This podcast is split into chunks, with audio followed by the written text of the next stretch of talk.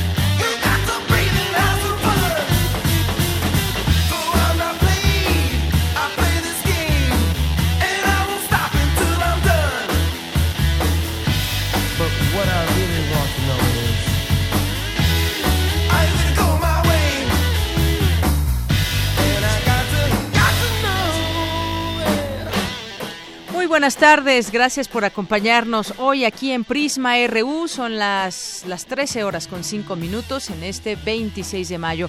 Hoy arrancamos con Lenny Kravitz, este cantante, compositor, también actor, multiinstrumentista y productor estadounidense. Hoy cumpleaños 53 años y esto que escuchamos es Are You Gonna Go My Way?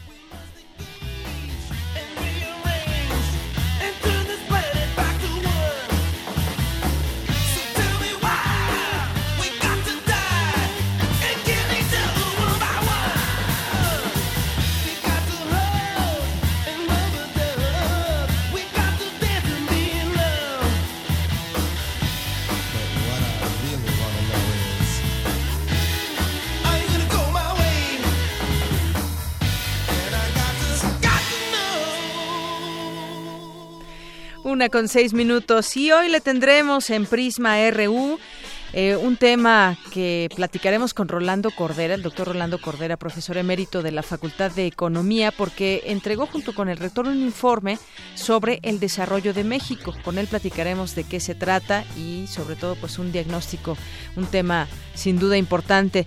También estaremos... Eh, comentando sobre el tema de la regulación de los de los escoltas. Ya ve que de pronto llenos de poder actúan de una manera que no debería ser y hay un consejo ciudadano que está apoyando algunas iniciativas y comentaremos con la directora general de Planeación y Desarrollo y representante de la sociedad civil en el Consejo de Seguridad Pública, Angélica Garnica, sobre este tema. Y también nos enlazaremos más adelante de nueva cuenta porque hoy termina además el coloquio internacional Cervantino. Nos enlazaremos hasta Guanajuato con nuestra compañera Tamara Quirós y también tendremos, como todos los días, información universitaria, información que emana de los campus universitarios. Tendremos información nacional, internacional, deportiva. Y también, oye, que es viernes, tenemos dos secciones, Melomanía RU con Dulce Wet y también eh, Cantera RU con nuestros compañeros Virginia Sánchez y Antonio Quijano, que en esta ocasión nos van a presentar una entrevista con Rubí Jazmín, que obtuvo el primer lugar en la Liga de Escalada Estudiantil. Así que quédese con nosotros de aquí a las 3 de la tarde.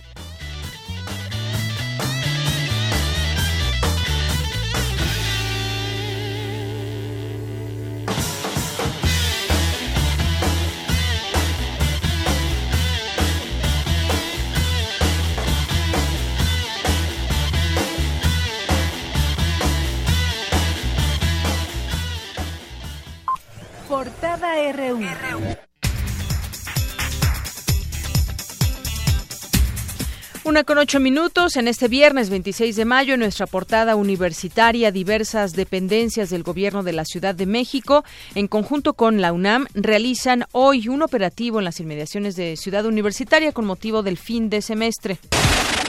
Para 2025, 70% de la población joven podría tener miopía por el uso de dispositivos móviles, alertó Oscar Ramos Montes, jefe de la carrera de optometría de la Facultad de Estudios Superiores Iztacala.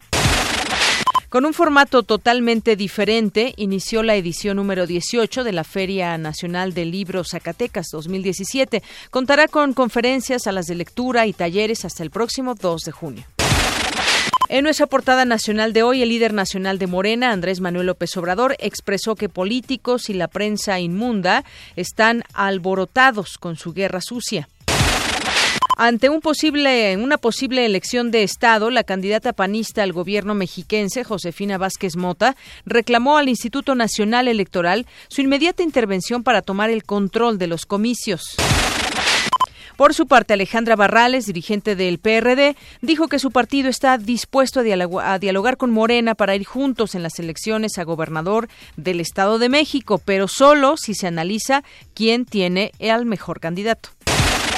Es decir, que el PRD dirá que el suyo y Morena dirá que es Delfina Gómez. Así que yo creo que lo más seguro es que no habrá alianza con estas eh, premisas que ya interponen antes de elegir o de platicar o de conversar sobre una posible alianza.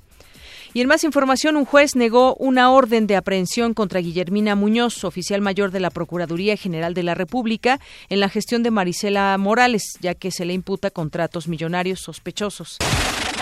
Integrantes de la sección 22 de la Coordinadora Nacional de Trabajadores de la Educación bloquean cruces y vialidades en Oaxaca para exigir el pago de salarios a profesores regularizados. Un agente ministerial muerto y tres elementos heridos es el saldo de un ataque registrado anoche contra las instalaciones de la Fiscalía General del Estado en el municipio de Ahumada, allá en Chihuahua. En tres acciones diferentes, elementos de la Policía de Guerrero, del Ejército y la Policía Federal localizaron dos osamentas en fosas clandestinas, detuvieron a tres personas y aseguraron diversas armas. Una mujer y sus cuatro hijos resultaron lesionados tras incendiarse una vivienda en donde presuntamente se almacenaba gasolina robada en la colonia Bosques de San Sebastián, allá en Puebla. En Monterrey, un joven de 18 años de edad, estudiante de la institución educativa Conalep, murió apuñalado por un compañero del mismo plantel educativo de 16 años de edad. A casi un mes, al menos, eh, en casi un mes, al menos 20 agentes de la policía capitalina fueron agredidos por ciudadanos, ya sea al intentar evadir el programa Conduce sin alcohol o al tratar de evitar multas de tránsito. El negocio de la venta de amparos impuesta por coyotes a infractores del alcoholímetro en la Ciudad de México disminuyó en las últimas semanas, según la Dirección Ejecutiva de Justicia Cívica. El gobierno capitalino amplió al 15 de junio el periodo de verificación vehicular para las unidades con engomado verde y holograma 1 o 2 debido a la activación de la fase 1 de contingencia ambiental. Más de 1.300 hectáreas de bosque han sido devastados por un incendio forestal en el sureste de Zacatecas, que en una semana no ha podido ser sofocado.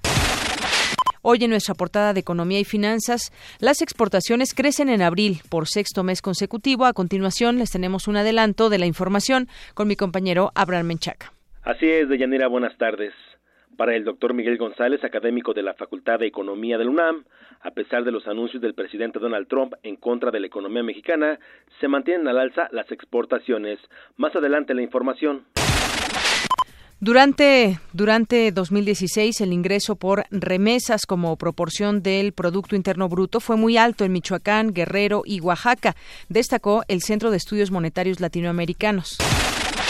En abril, la tasa de desocupación presentó un pequeño aumento a 3.57% de la población económicamente activa, desde el 3.54% del mes previo, según cifras del INEGI. El sector patronal impulsa un único incremento al salario mínimo de 12 pesos a partir de julio próximo. Hoy en nuestra portada internacional, tres presuntos terroristas fueron capturados tras labores de inteligencia de la Policía Federal y agentes estadounidenses en el centro histórico de la Ciudad de México. La policía británica ya detuvo a gran parte de la célula responsable del atentado de Manchester, dijo el jefe de la unidad antiterrorista de la policía británica, Mark Rowley. Hombres armados atacaron a un camión que transportaba a un grupo de cristianos en el Cairo, Egipto, lo que dejó como saldo 26 personas muertas y 25 más lesionadas. El astrónomo del Jet Propulsion Laboratory de la NASA, Ron Belk, ha revelado en su cuenta de Twitter que cinco asteroides registrados pasarán cerca de la Tierra durante los próximos 12 meses. Y vámonos con Eric Morales, que nos tiene un avance de la información internacional que nos tendrá a detalle más adelante. Eric, buenas tardes. ¿Qué tal, Deyanira? Buenas tardes. Se llevó a cabo la cumbre de la OTAN, donde el tema principal fue eh, la lucha contra el terrorismo. También hoy comienza la cumbre del G7, donde uno de los temas principales es la defensa del Acuerdo de París contra el cambio climático. Los detalles más adelante. Gracias, Eric. Vamos contigo, Isaí Morales. ¿Qué tal, Deyanira? Muy buenas tardes. Hoy en los deportes vamos, bueno, vamos a hablar sobre la final sub-17 entre Pumas y Monterrey. Más adelante les tendremos todos los detalles. Gracias, Isaí. Campus RU.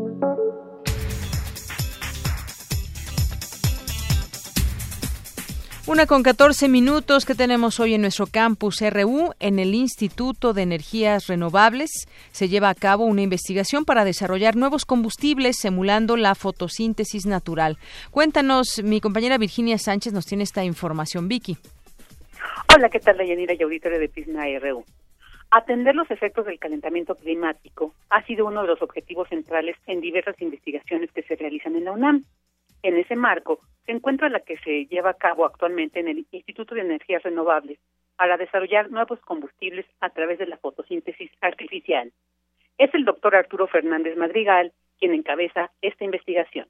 Principalmente la idea es producir una serie de combustibles como se realice básicamente en la fotosíntesis natural. La fotosíntesis artificial se denomina así porque pues obviamente tratamos de hacer procesos muy similares a los de la fotosíntesis natural, nada más que en lugar de utilizar las hojas como medio en el cual se hace toda esta transformación y productos obviamente que contiene la hoja, pues nosotros utilizamos toda una serie de materiales los cuales tratan de utilizando obviamente la radiación solar nos permiten producir algunos de los combustibles que se llevan a cabo que se producen muy similarmente en la fotosíntesis natural. Por ejemplo, algunos azúcares y particularmente uno de los intereses más importantes es la producción de hidrógeno.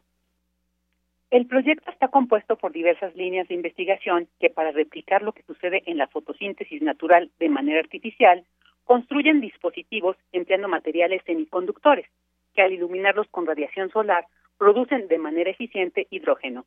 El experto universitario detalla los materiales semiconductores que se utilizan.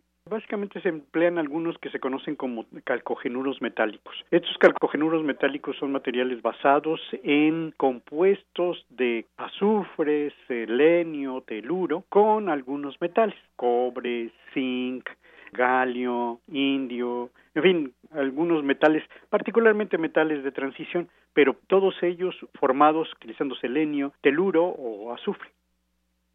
El investigador señala la importancia de este tipo de investigaciones para abrir nuevos caminos a este problema tan grave como es el cambio climático y cómo mitigar esos efectos de los gases que actualmente utilizamos, empleando otros métodos de transporte, particularmente con el hidrógeno y celdas de combustible. Hasta aquí la información de Yanira. Muy buenas tardes. Gracias, Vicky. Buenas tardes. Vámonos ahora con mi compañera Cristina Godínez. La revista de abril del Instituto de Biotecnología contiene un artículo en el que las investigadoras hablan de su experiencia como científicas y como mujeres. Cuéntanos, Cristina, muy buenas tardes. Deyanira, buenas tardes. En el número 8 de la revista Biotecnología en Movimiento, que edita el Instituto de Biotecnología de la UNAM, aparece el artículo El estilo femenino en el liderazgo de la ciencia, de Joaquín Ramírez Ramírez. Para la elaboración del texto, el maestro en ciencias conversó con las distintas investigadoras del instituto y ellas le narraron sus experiencias en relación a cómo empezaron su vida como investigadoras. Escuchemos a Joaquín Ramírez trato de resaltar pues aspectos como el hecho de que además de hacer investigación tienen que manejar un grupo de personas lo cual implica saber sobre resolución de conflictos, esta organización del trabajo y bueno, en la cuestión económica, por ejemplo, conseguir el dinero para los proyectos y administrar los recursos. Y hago énfasis en que algunas de esas habilidades que se requieren para manejar a estos grupos pues no se aprenden necesariamente durante la formación en el doctorado y es algo que se va aprendiendo con la práctica, digamos, con el día a día. En el artículo, el académico también aborda algunas de las problemáticas que viven las científicas. De por sí es complicado realizar investigación y además por el hecho de ser mujeres muchas veces se encuentran a otro tipo de problemas, ¿no? Por ejemplo, que a lo mejor en su familia no ven bien que estudien una carrera científica o por la cuestión de las mujeres que deciden ser madres, pues tienen que dedicarle más tiempo, además del, del que tienen que dedicar en el laboratorio, pues tienen que estar dedicándole tiempo a su familia y así. O sea, lo que trato de plasmar en el artículo es que independientemente de los problemas o de las dificultades que se presentan para las mujeres, pues lo pueden lograr, ¿no? El maestro comenta que podrían cambiarse algunos aspectos como las políticas o formas de ver el papel de la mujer en general y en particular en la investigación y que podrían facilitar su tarea. Deyanira, este es mi reporte. Buenas tardes. Gracias, Cris. Muy buenas tardes. una con 19 minutos y eh, recordamos hoy esta efeméride, un día como hoy, pero de 1910, se expide el decreto que crea la Universidad Nacional. Por decreto presidencial expedido por Porfirio Díaz se crea la Universidad Nacional de México, dependiente del Ministerio de, Instrucción Pública, a cargo del licenciado Justo Sierra, secretario de, de Instrucción Pública, siendo inaugurada solemnemente el 22 de septiembre de ese año, 1910. Una con 19. Prisma RU. Programa con visión universitaria para el mundo. Queremos conocer tu opinión. Síguenos en Twitter como arroba PrismaRU. Para nosotros, tu opinión es muy importante. Síguenos en Facebook como Prisma RU. Nacional RU. Hace unos días se presentó el informe de desarrollo en México, coordinado por el doctor Rolando Cordera, y en este informe de desarrollo en México eh, tiene como propósito ser un indicador de pulso de la nación y una forma de contribuir a una mejor toma de decisiones en políticas económicas, sociales y ambientales, así como el, al avance del país.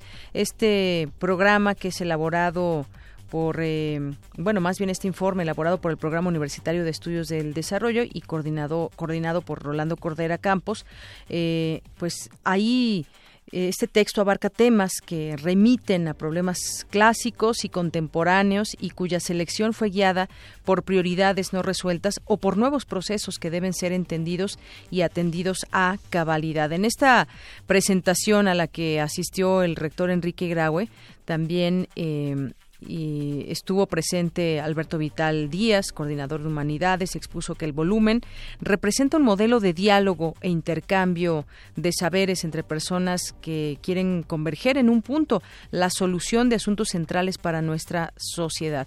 Y sin duda, pues es interesante conocer cómo es que se están viendo estos problemas o cómo se está viendo desde la óptica de este informe de desarrollo en México eh, lo que está sucediendo en nuestra sociedad. Sin esta comunicación, el ámbito académico se aísla y el de las determinaciones políticas pierde la oportunidad de enriquecer su percepción de los hechos mediante investigaciones profundas, documentadas y puntuales. Es lo que se menciona en el marco de esta, de esta presentación y dentro de este documento. Hay un trabajo académico riguroso, es lo que también hay que resaltar dentro del tema. También quien habló al respecto fue Alejandro Encinas, quien es además senador de la República por el Estado de México, y dijo que el, reporte eh, del PUED da cuenta de un trabajo académico riguroso, profesional, de sistematización y análisis de datos generados en más de tres décadas sobre el avance que ha habido en lo económico,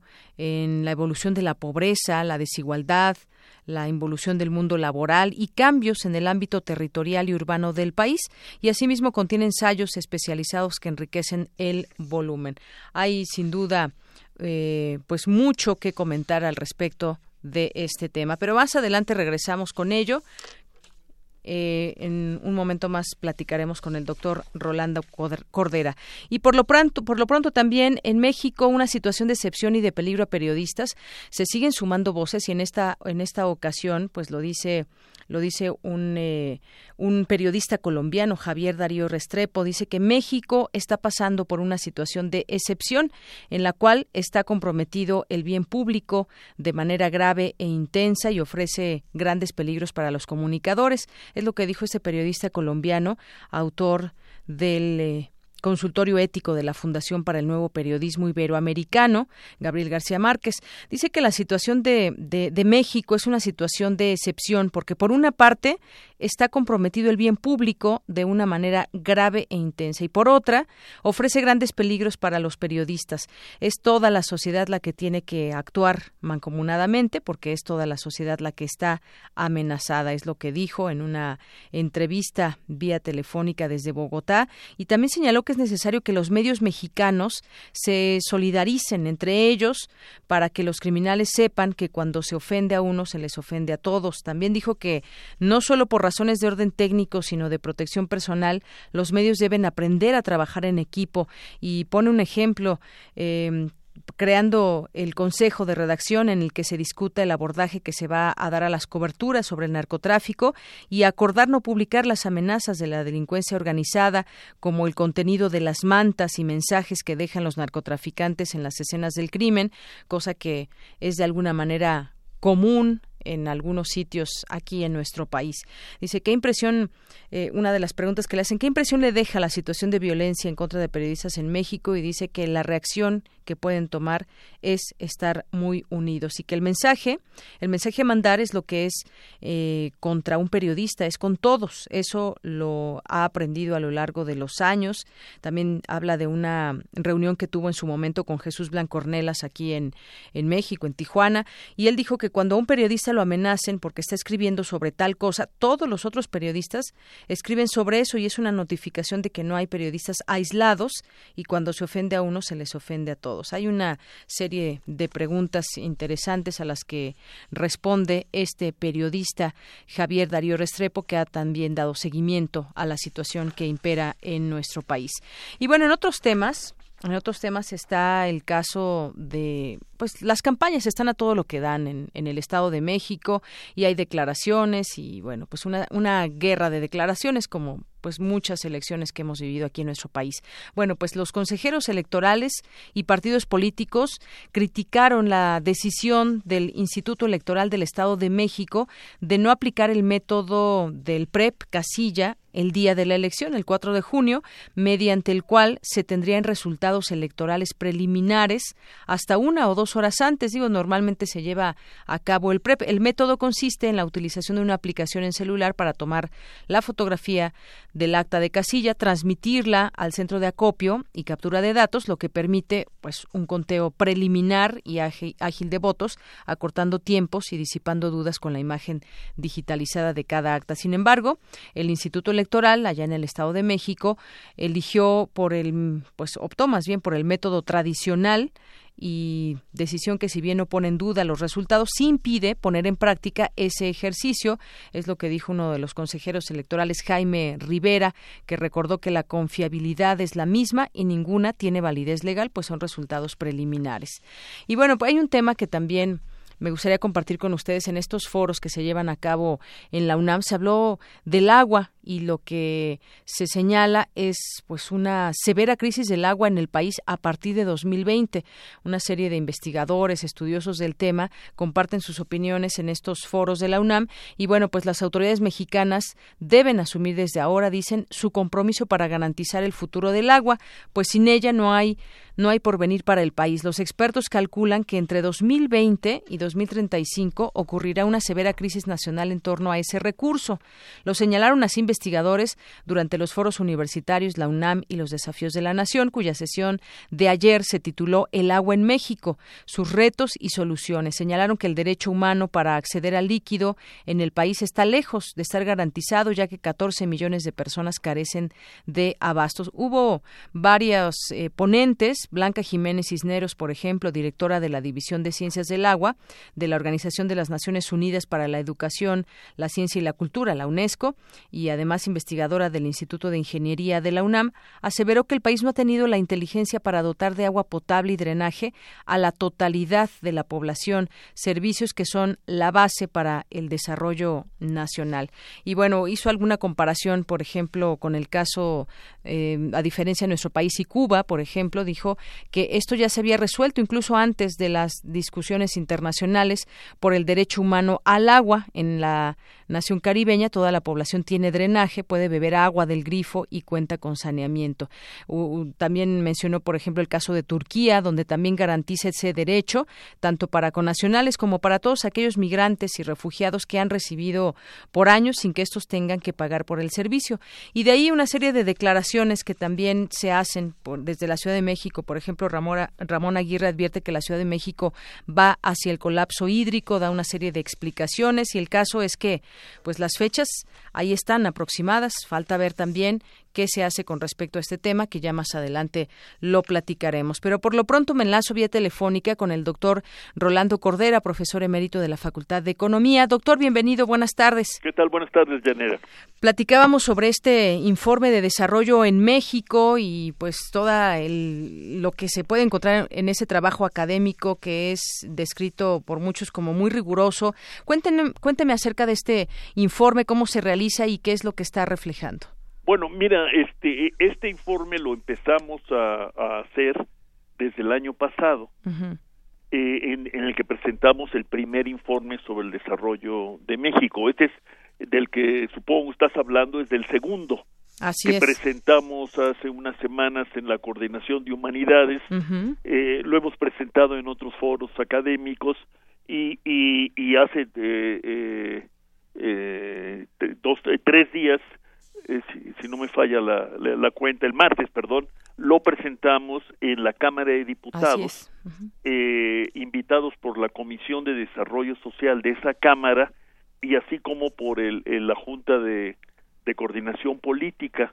En esta reunión participaron representantes de prácticamente todas las los grupos parlamentarios que forman este la Cámara de Diputados la actual legislatura el informe en este caso lo que lo que buscó hacer es eh, ilustrar y documentar eh, a partir de un diagnóstico que nosotros esperamos que en efecto se demuestre como riguroso el esfuerzo que nuestro país tiene que hacer para cumplir con algunas de las metas asociadas a los objetivos del desarrollo sostenible, un compromiso pues de carácter internacional, me atrevería a decir que de carácter global, que se firmó en la Asamblea de las Naciones Unidas el año pasado.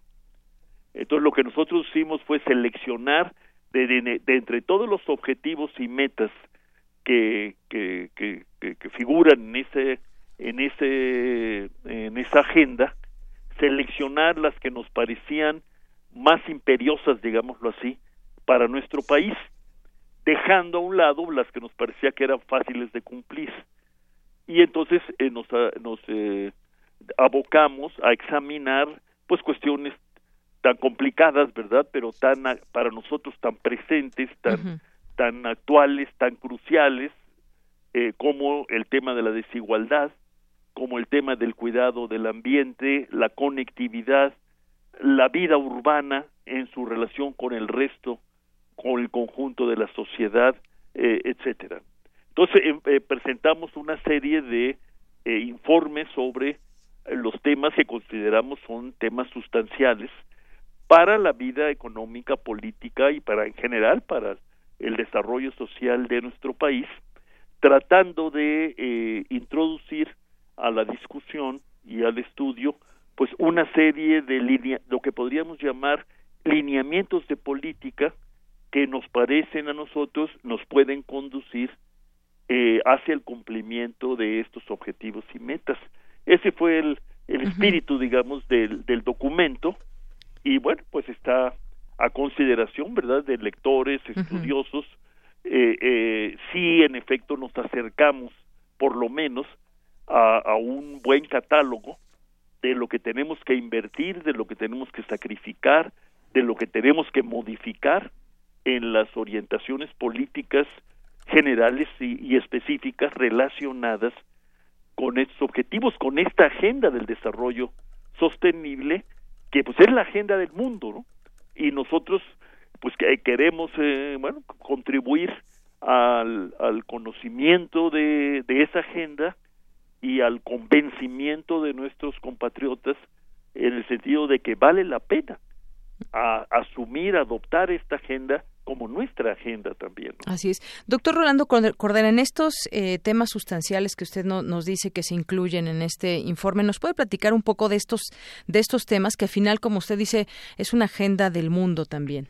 Es una agenda del mundo. Nosotros eh, ponemos énfasis, como lo hicimos en el informe anterior, en lo que pues nada menos que el presidente Obama llamó la cuestión decisiva de nuestro tiempo y que tiene que ver con el mantenimiento, eh, el recrudecimiento incluso de esta combinación, pues que se ha probado nefasta para la vida eh, colectiva e individual de los mexicanos, que es la combinación de desigualdad y pobreza masiva. Esta, esta combinación comenzó a, a presentársenos como, casi diría yo, como cotidianidad al calor de las crisis aquellas financieras de la deuda externa de los años 80, pero contrariamente a lo que el discurso oficial pregonaba, una vez dejada dejadas atrás estas crisis financieras, no dejamos atrás la pobreza y la desigualdad, que se volvió masiva en el primer caso y casi inconmovible en el segundo. Y entonces tenemos 30 años navegando, ¿verdad?, de, eh, por estos caudales eh, sin haber podido eh, modificar esta cuestión a la que ahora agregamos también en otro de los capítulos lo que los autores llaman los nuevos y permanentes riesgos sociales asociados a la pobreza y la desigualdad, pero también asociados al cambio social que, que están sufriendo, registrando tanto México como buena parte del resto del mundo. Y además, doctor, pues son, son temas estratégicos que están vinculados entre sí, porque se puede hablar de la pobreza, por ejemplo, y cómo se relaciona con la seguridad alimentaria, la educación, es. decir, hay, hay que verlo todo de manera también enlazada. Y nosotros le, le otorgamos esta vez también particular atención a esto que, que, tú has mencionado, que es la seguridad alimentaria. Nosotros no pensamos que sea una cosa del pasado. Hace unos años, todavía un año, si no me equivoco, antes de que estallara lo que se llamó luego la gran recesión, pues el mundo vivió eh, en una especie de gran alerta y gran emergencia, cuando se encarecieron los precios de, de los bienes básicos, de los granos y particularmente para nosotros el maíz, ¿no? y entonces volvimos a, a, toparnos con el hecho de que la seguridad alimentaria que muchos eh, habían anunciado había quedado atrás, que sea que el mundo ya había dejado atrás esa, ese, ese jinete verdad del apocalipsis, pues seguía con nosotros, ¿no?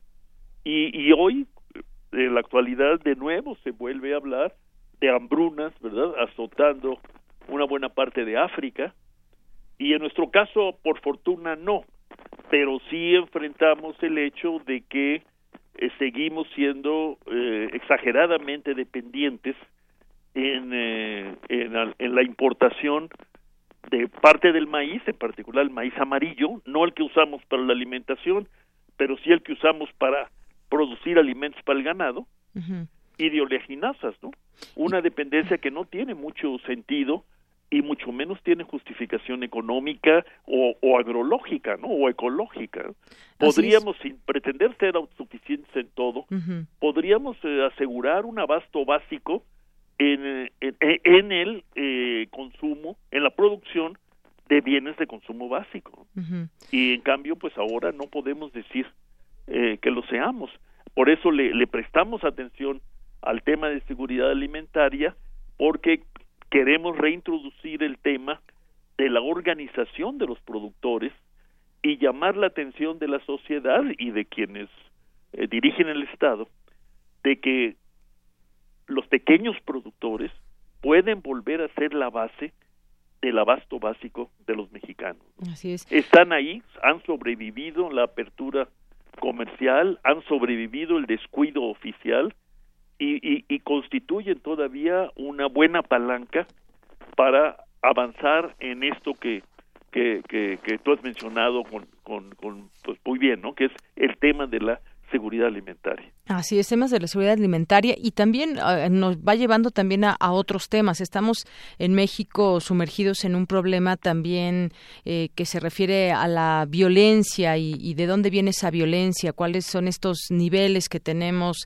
aquí en México y que está experimentando la nación como quizás en ningún otro momento, quizás podríamos ir eh, eh, por décadas viendo cómo ha aumentado la violencia hasta tener lo que actualmente vemos en hoy en día. Así es, mire, a veces tiene uno la tentación, ¿verdad?, de, de pensar o imaginar que está que está uno leyendo las crónicas de la primera eh, década del siglo, ¿no? La, la, década del 10 del siglo XX, ¿no?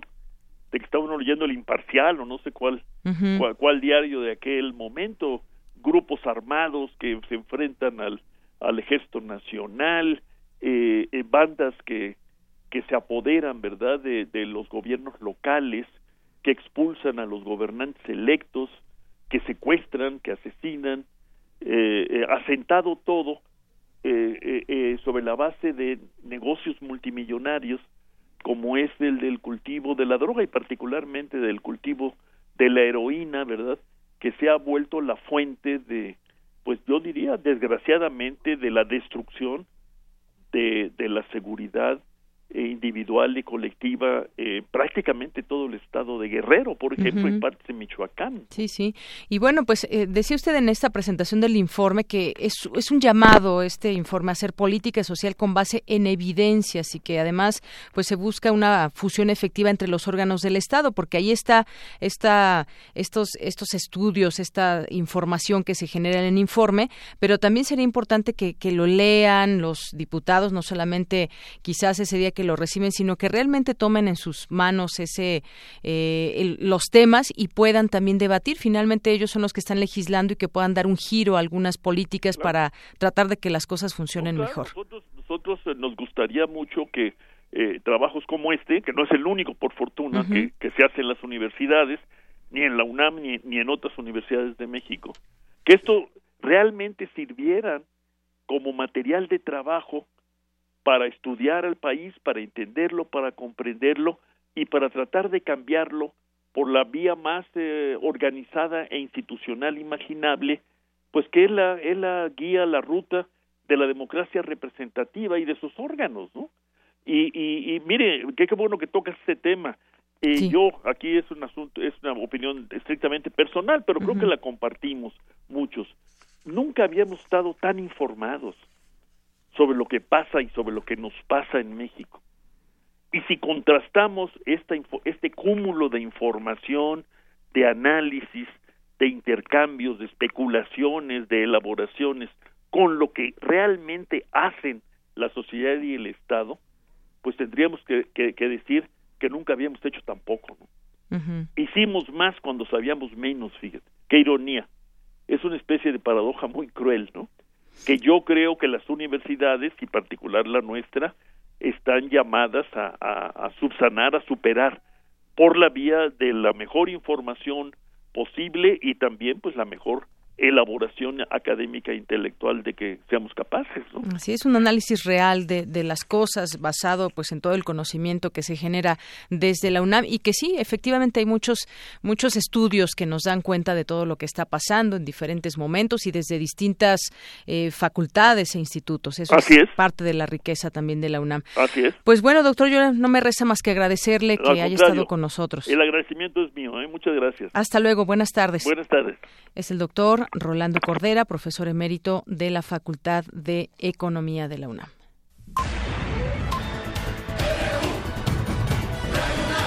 Prisma RU. Con Deyanira Morán. Para nosotros, tu opinión es muy importante. Síguenos en Facebook como Prisma RU. Queremos escuchar tu voz. Nuestro teléfono en cabina es 55 36 43 39. Bien, continuamos una con 42 minutos. Bueno, pues hay algunos de los temas que nos interesa que, que, se puedan discutir y que se puedan conocer estos documentos que emanan de la universidad y que están con un panorama un panorama de México y también subidos en el tema en los temas internacionales que muchas veces problemas internacionales son los que o mundiales son los que también pues compartimos todos todos los, los países.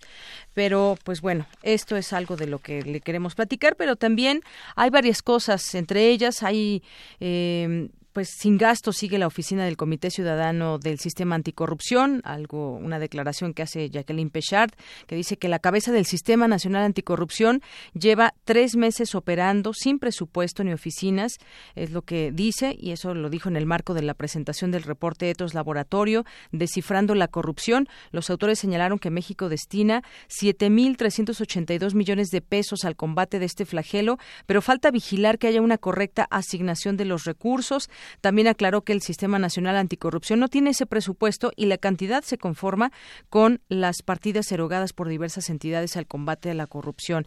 También, entre otras cosas, pues dijo la, la corrupción no, no es cultural, es estructural, es parte de lo que también mencionó en esta eh, en este sentido y bueno pues también dijo que de acuerdo con el estudio dado a conocer ayer en el Instituto Nacional de Transparencia acceso a la información y protección de datos personales la mayor parte de los recursos se destina al Tribunal Federal de Justicia Administrativa a la Auditoría Superior de la Federación a los órganos internos de control y a la Secretaría de la Función Pública y bueno pues ahí resalta que grupos de la sociedad civil entre ellas esta que se da a conocer de Etos y Transparencia Mexicana les han brindado apoyo para poder operar. Pero sin duda es importante que se tenga esta eh, pues esta posibilidad de seguir trabajando en contra de la corrupción. Pero ahí hace ese llamado, no hay este presupuesto y así, sin embargo, se sigue trabajando. Bueno, pues nos vamos, nos vamos ahora al tema del agua que estábamos platicando también hace unos momentos y me enlazo vía telefónica con el doctor Humberto Marengo, él es profesor de la Facultad de Ingeniería de la UNAM. ¿Qué tal, doctor? Buenas tardes. Mucho gusto, de Deyanira. Mucho gusto saludarla. Buenas tardes. Buenas tardes. Pues hubo ayer eh, pues un tema que se discutió desde la UNAM en estos foros donde se tocan algunos algunos de los importantes temas en nuestro país y entre ellos está el tema del agua y cómo es que se puede garantizar el futuro del agua, en qué condiciones estamos y qué de cara al futuro cómo podemos enfrentar este problema. Digo que es un problema porque entre otras cosas se dijo que a partir del 2020 pues eh, puede haber una severa crisis del agua en el país. Cuéntenos un poco qué tan grave es esto y cómo ¿Por qué decir estas, eh, por qué se señala este, pues este año como un año de crisis? El 2020. La parte eh, fundamental, mira, con toda la razón que usted menciona, viene en el sentido de, de cuánta agua usamos, cuánta agua tenemos disponible y en un momento dado la distribución geográfica que tiene México. E, ese, ese es el problema que yo diría fundamental. Empecemos por la disponibilidad del agua y si quiere vemos luego lo que significa el, que la el que la puede usar la población. Muy bien, la disponibilidad del agua entonces. En la disponibilidad del agua el problema es que el 77% de nuestro territorio, de nuestros casi dos millones de kilómetros cuadrados, está en una zona semidesértica o desértica. Y, y resulta de manera que el 80% del volumen de agua que escurre superficialmente está en el sureste del país, donde donde se produce el 20% del Producto Interno Bruto de México y donde está el, el 20%, el 20 de la población. Entonces, eh, eh, geográficamente hay una mala distribución para efectos de, del uso del agua. Y temporalmente tenemos otro grave problema. Nos llueve fuerte julio, agosto, septiembre, a veces octubre, usted recuerda que el 4 de octubre es el cordonazo de San Francisco, sí. y, y el resto del año eh, los ríos están secos. Entonces, primero que nada, no hay un agua disponible geográfica y temporalmente suficiente para la población. Pero a eso hay que sumarle que tenemos una sobreconcesión de, de, agua, que en un momento dado no tenemos la cultura como población de tener aguas limpias. Eh, nosotros ensuciamos el agua y la tiramos al río como va, sin, sin hacer un, esfuerzo serio por limpiarla nuestros acuíferos están contaminados, los acuíferos en un momento dado están sobreexplotados. Entonces, están todas las condiciones para, para, un, para, para un problema fuerte y grave en, el futuro inmediato. Así es, un problema grave en el futuro inmediato. Este tema incluso que platicaba y que decía también de, del agua de lluvia que solamente tenemos algunos meses, también se ha hablado de cómo, de cómo se puede aprovechar esta, esta agua, por ejemplo. Claro, claro, hay, hay gente que dice, podríamos aprovechar el agua que cae y juntarla en, uno, en, unos recipientes y luego usarla. es, es muy poquito lo que lo que en un momento dado en, lámina de lluvia representa y, y, en, y en el volumen del, del recipiente que podemos usar es muy poco esa agua. No, no, no, no es fácil como tal. nosotros para poder resolver un problema de agua tenemos solamente dos opciones prácticas desde el punto de vista de ingeniería o usamos los almacenamientos subterráneos eh, en un momento dado reinyectando y recuperando los que están sobreexplotados, o hacemos presas y en un momento dado damos el agua que necesita la población. Ya no necesitamos hacer esas enormes grandes presas que tenían esos enormes y grandes impactos sociales y ambientales. Podemos hacer presas más pequeñas, pero que sí nos permite el día de mañana enfrentar problemas cíclicos como como el cambio climático de manera como en un momento dado las sequías y que y que el país en estos dos tercios de territorio de zona semiárida y, y, y los va a sufrir ¿eh? no no quiero parecer catastrofista pero nos va a pasar. No catastrofista pero sí sí realista de alguna manera. sí, realista por supuesto realista.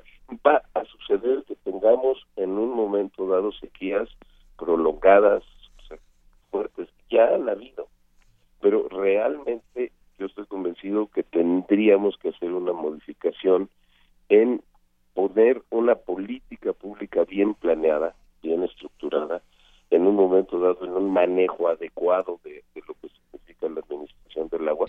Eh, lamentablemente, por ejemplo, con agua que es, un, es una institución que no deja de ser una institución de política que atiende a, las necesidades, a los presupuestos gubernamentales, no necesariamente tiene todas las herramientas para resolver el problema del agua. Así es. Tendríamos que, buscar esas, y, estamos viendo, a ver, yo le, yo le preguntaría, ¿es un problema en que las autoridades también declaran, veo por ejemplo lo que dice Ramón Aguirre, que la Ciudad de México va hacia el colapso hídrico, lo están tomando en sus manos también las autoridades con el debido interés? ¿Sí se puede hacer algo a este momento de cara al 2020, que es cuando más o menos están diciendo que puede haber una crisis del agua?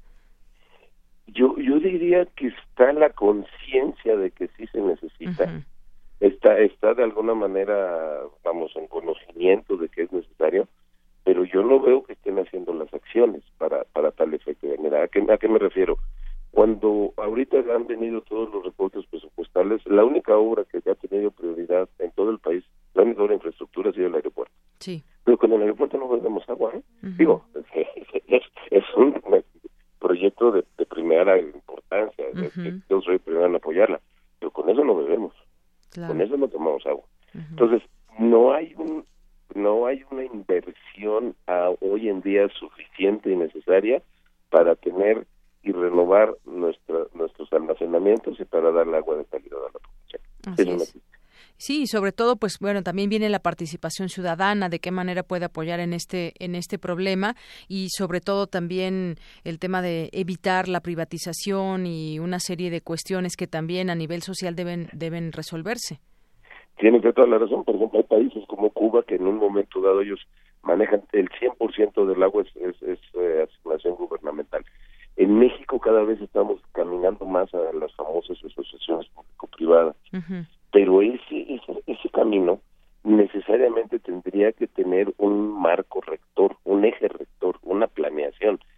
Y ese es el camino que yo no que yo no veo con con el detalle suficiente como para enfrentarnos a problemas graves en ciudades grandes, como bien lo dijo Ramón Aguirre para la Ciudad de México. La Ciudad de México tiene un presupuesto al año del orden de los 350 millones de pesos para sus sistemas de agua potable y alcantarillado necesita más de 8.500 millones de pesos para combatir todo lo que son el exceso de fugas y todo el problema de, de, lo que son acuíferos. No, no los tienen, Sí, sí, es un, es un problema muy grande que además tiene distintas aristas o caminos por donde se puede ir ayudando en esto.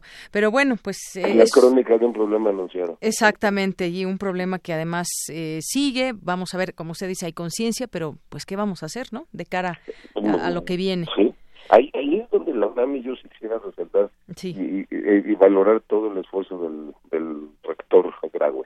El, doctor está realmente tocando los puntos claves, los puntos críticos de, la sociedad del país y está pidiendo las propuestas de la UNAM. Yo creo que nosotros como, como académicos, como investigadores, a mí me tocó estar 35 años en el Servicio Público, Comisión Federal de Electricidad, pero nosotros tenemos que sumarnos alrededor de la UNAM para hacer propuestas que el día de mañana pudiera la sociedad eh, ponerse ponerse con ello, ponerse al, a juicio de la sociedad y poder hacer la, la solución. Muy bien, pues doctor Humberto Marengo, muchísimas gracias por estar con nosotros aquí en Prisma RU de Radio UNAM.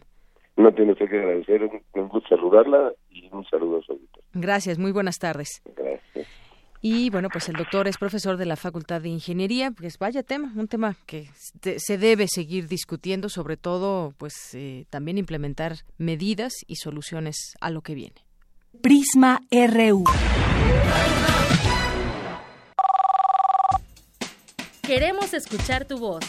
Nuestro teléfono en cabina es 55 36 43 39. Arte y cultura.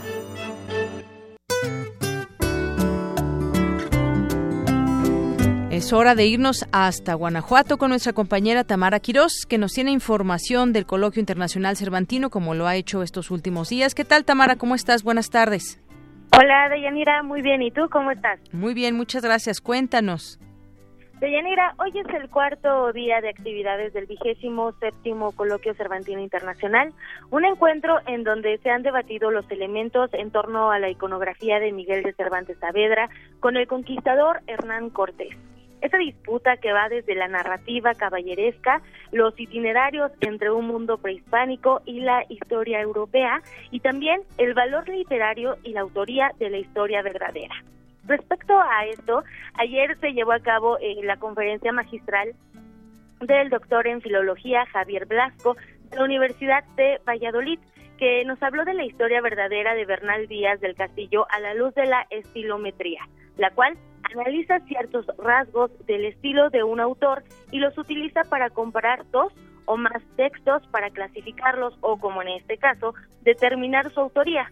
Vamos a escuchar lo que el doctor Blasco dijo a los micrófonos de Radio UNAM. Pero claro, es que desconocemos todo lo que ocurrió con el manuscrito de Bernal Díaz del Castillo. Tenemos cuatro fuentes para reconstruir la, historia de Bernal Díaz del Castillo, pero no sabemos desde el momento en que Bernal firma qué es lo que ocurre con ese manuscrito exactamente. Sabemos que ese manuscrito viajó a España solo porque se publica en España la edición de ese manuscrito en 1632, pero a la vez queda una copia en Guatemala. No sabemos, sabemos que en la copia de Guatemala, que es la más importante y la más relevante, en esa copia hay tres manos.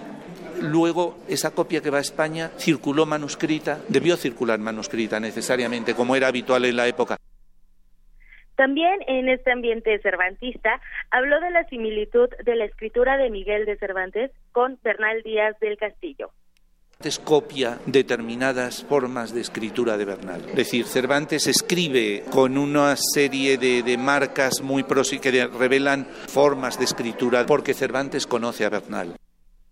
Les comento que desde el inicio del doctor Blasco mencionó que su ponencia no iba contra nadie porque él es experto en lingüística eh, forense, lingüística forense. No es experto en crónicas de Indias. Eh, lo que presentó fue una serie de datos característicos de los dos elementos en conflicto, las cartas de relaciones de Cortés y la historia verdadera con una lectura lejana, es decir, objetiva, que somete los textos a una plataforma que trabaja con Java llamada JGAAP y eh, que realmente lo que hace es analizar eh, estadísticas. Deyanira, en los asuntos de estilometría que se solucionan ante un juez, lo que el perito de lingüística forense hace es establecer una escala de probabilidad sin juzgar si es o no de la autoría de alguna de las partes analizadas. Como lo mencionaba el doctor, hay un ADN de escritura, todos dejamos una huella. Sin embargo, no hubo un veredicto oficial a pesar de las conclusiones de las estadísticas que se inclinan hacia el conquistador de México. ¿Cómo ves esta información de?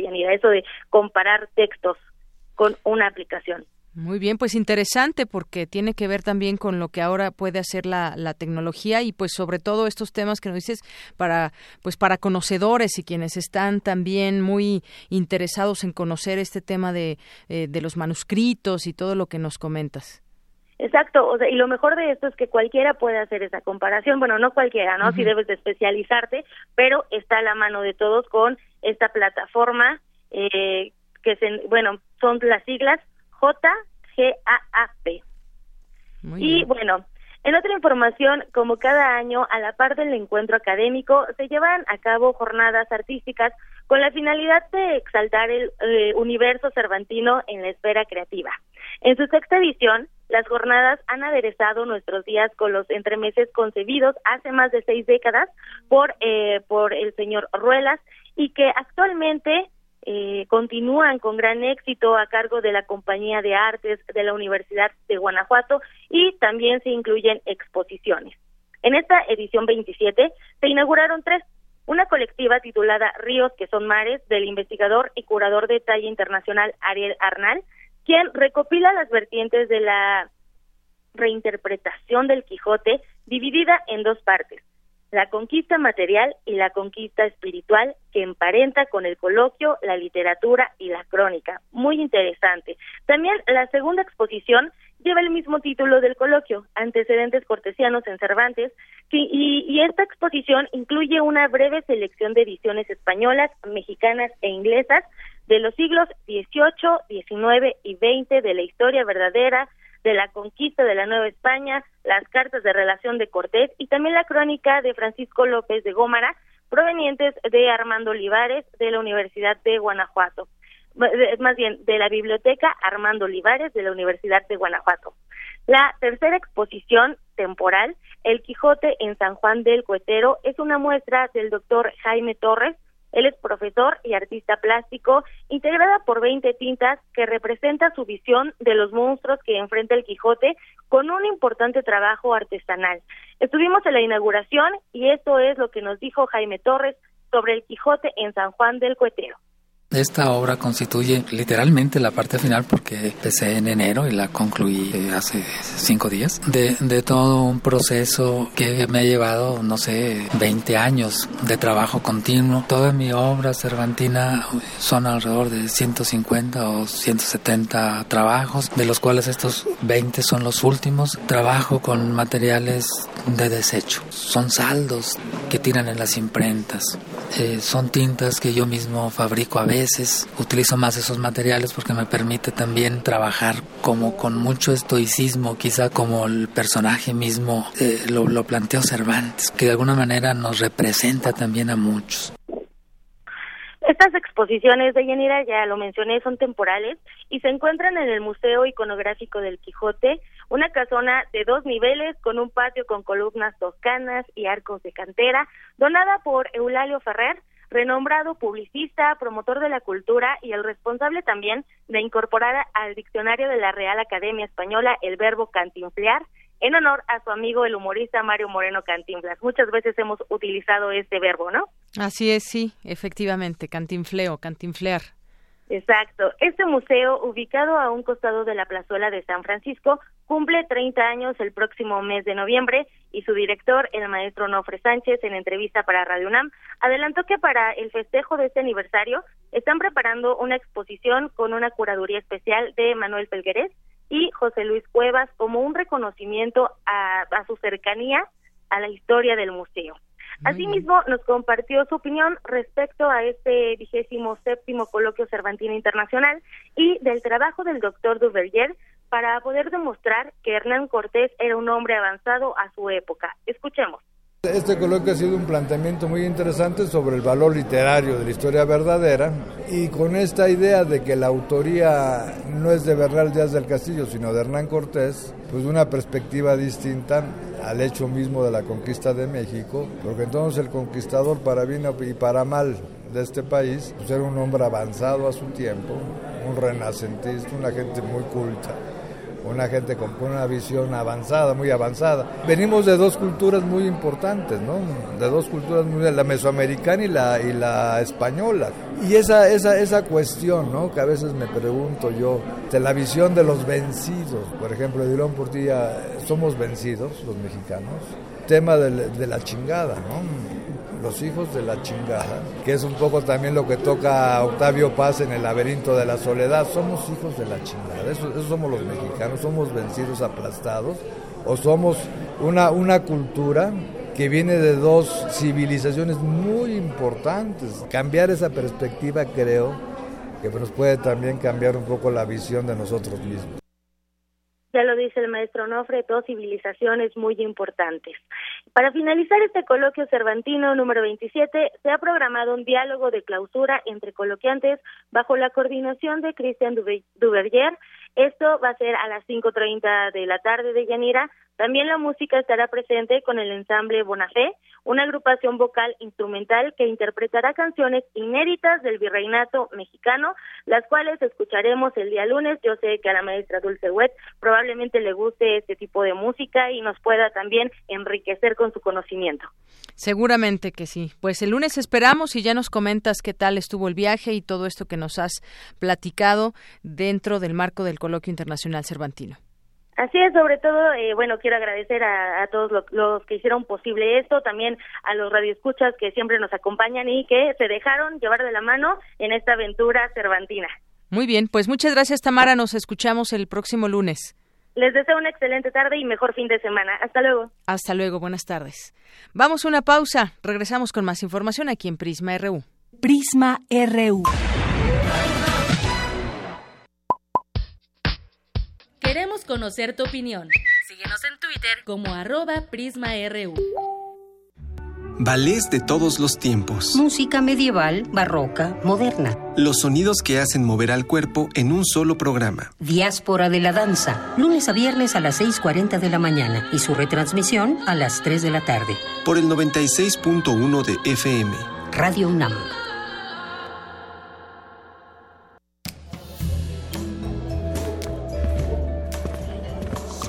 Raro. Estoy seguro de que apagué la tele antes de irme. ¡Sorpresa!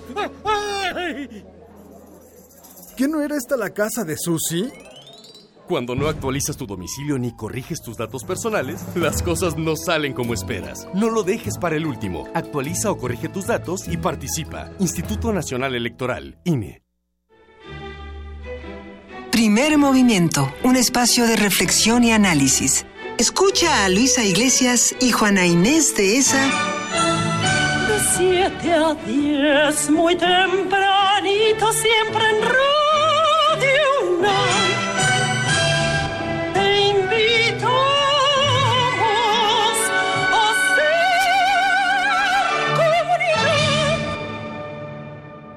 Secretaría de Educación Pública convoca a instituciones del país a proponer candidatos al Premio Nacional de Ciencias en los campos de ciencias físico-matemáticas y naturales, tecnología, innovación y diseño. Consulta las bases en www.gov.mx diagonal Fecha límite para el registro de candidaturas 7 de agosto de 2017. La ciencia y la tecnología para el desarrollo de México. Secretaría de Educación Pública. Este programa es público ajeno a cualquier partido político. Queda prohibido el uso para fines distintos a los establecidos en el programa.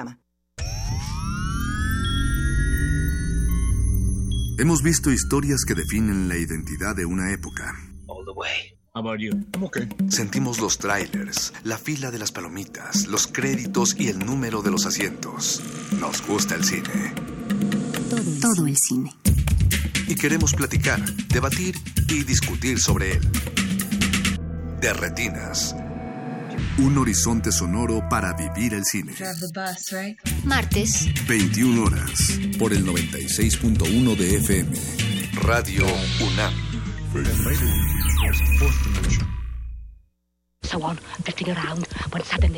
Una galería para descubrir sonoridades del mundo poco conocidas. Abre la puerta del Gabinete de Curiosidades. serie que recupera y analiza audios y grabaciones de diversos archivos sonoros. Domingos a las dos y media de la tarde con Frida Saldívar y Luisa Iglesias. Somos coleccionistas de sonidos. 96.1 de FM. Radio UNAM.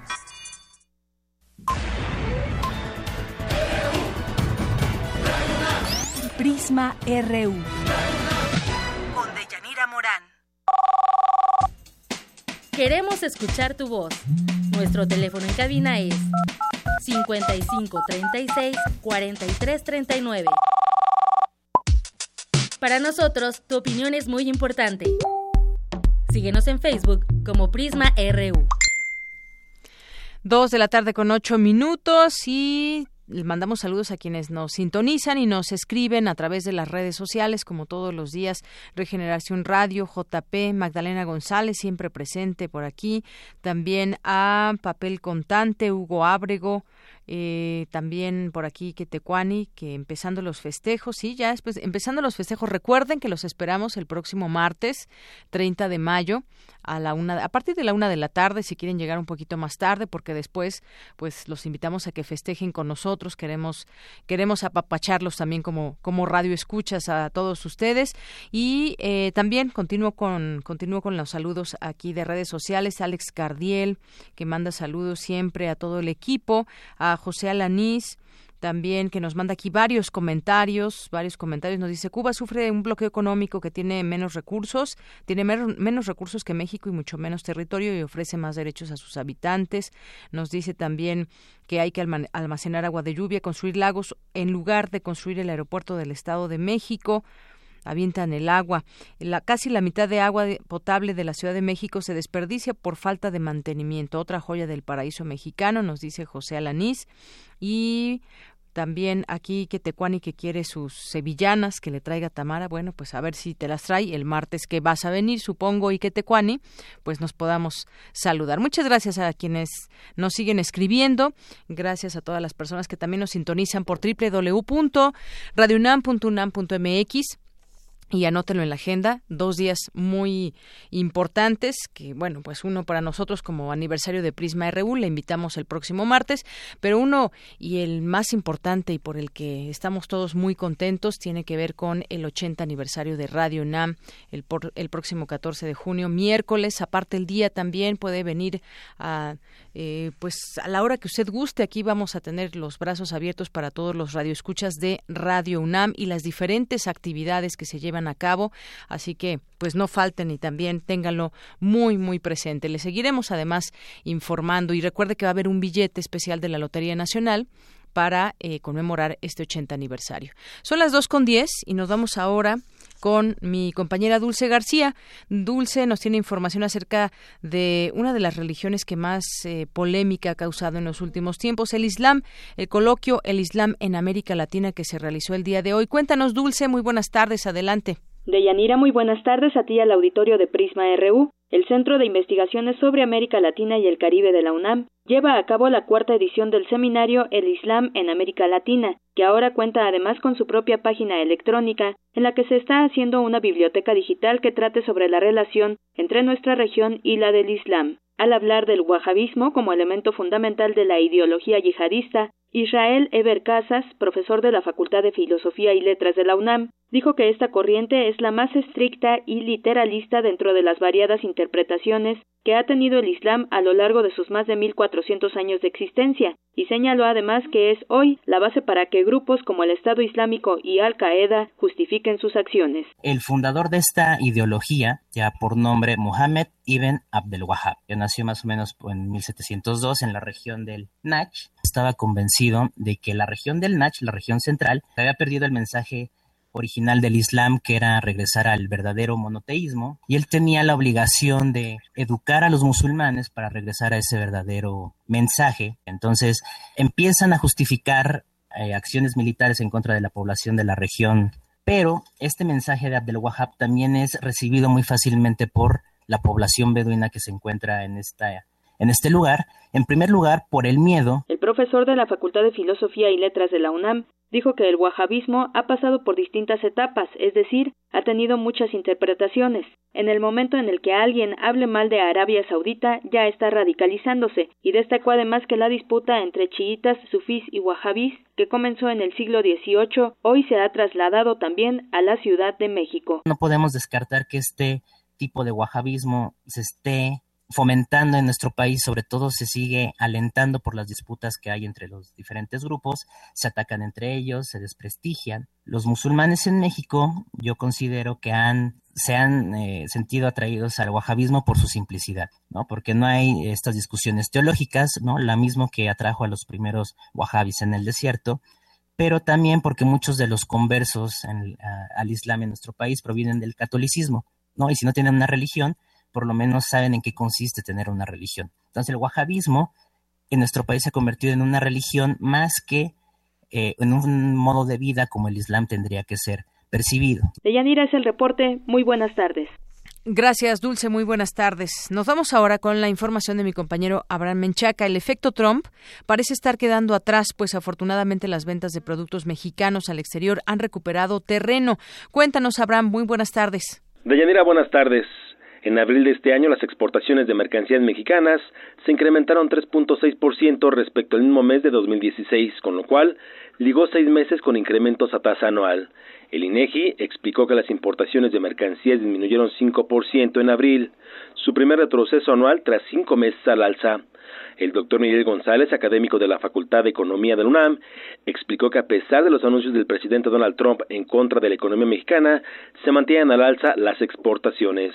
De acuerdo con la información que ha dado a conocer el Banco de México sobre las relaciones económicas con el exterior, llama la atención el que han subido las exportaciones y disminuido, que es la parte importante, las importaciones, lo cual desde inicios de este año nuestra balanza comercial muestra un eh, superávit. Pero adicionalmente otro punto que llama la atención es que eh, disminuyó en lo que va del año la entrada de inversión extranjera directa, pero también esta entrada de inversión extranjera directa se compensa con una disminución de la salida de capitales nacionales hacia el extranjero, de capitales de inversión extranjera mexicana en el extranjero. Y esto seguramente es eh, causa de eh, la política que prendió Hacienda cuando se supo del triunfo de Trump de eh, otorgar un, eh, un subsidio, no un subsidio, sino de grabar menos a lo que es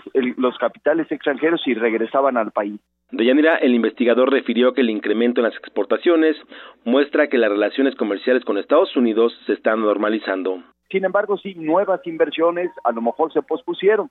Un caso concreto es que la primera empresa que Trump dijo que iba a respaldar su propuesta fue esa de Carrier, eh, que hace aires acondicionados, y que los eh, empleos y la inversión que iba a generar en México la iba a hacer nuevamente en Estados Unidos. Acaba de anunciar ahora que no, que siempre va a despedir eh, cerca de 700 empleados y que ahora los va a hacer en México continuando con sus planes de expansión. Lo que vemos es que está sucediendo en nuestra relación con el norte, pues un reencauzamiento de las relaciones porque son eh, economías muy complementarias. Tendremos que ver cuál es el desarrollo futuro o el final de esto cuando se termine la renegociación que seguramente comenzará a mediados del mes que entra, del mes de agosto, perdón.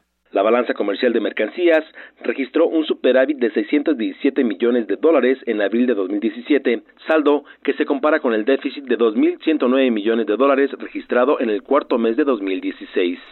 Deyanira, la información que tengo. Buenas tardes. Gracias, Abraham. Muy buenas tardes. Pues sí, como dice el doctor, eh, son economías complementarias y bueno, ya también veremos qué, qué deriva de la renegociación del Tratado de Libre Comercio en América del Norte. Y continuamos. Y ya tengo la línea telefónica, le agradezco nos tome esta llamada la licenciada Jessica Ibarra Castro, asesora de en la Coordinación General de Asuntos Internacionales de la Secretaría de Cultura de la Ciudad de México, porque pues ya comenzó hace unos días la Feria Internacional de las Culturas Amigas, que reúne aquí en la Ciudad de México lo mejor de la historia, costumbres, artesanías, tradiciones, cultura, gastronomía, forma de vida de casi 100 países. ¿Qué tal, Jessica? Bienvenida, buenas tardes. Hola, buenas tardes. Bueno, pues platícanos, todavía tenemos varios días de esta feria porque se llevará a cabo hasta el 4 de junio. Así es. Hemos estado desde el 20 de mayo en nuestras dos sedes principales, que son el Zócalo Capitalino y la Plaza Santo Domingo. Muy bien, pues cuéntanos qué puede encontrar la gente ahí. Yo sé que son muchos los países que muestran, que se abren a, que conozcan los turistas, la gente de la Ciudad de México, que conozcamos más de más de estos países. ¿Qué podemos encontrar ahí? Sí, eh, como te comentaba, eh, tenemos dos sedes principales que eh, son el Zócalo, que donde ya hemos tenido la feria desde el año 2014 y esta vez tenemos por, eh, también la Plaza Santo Domingo.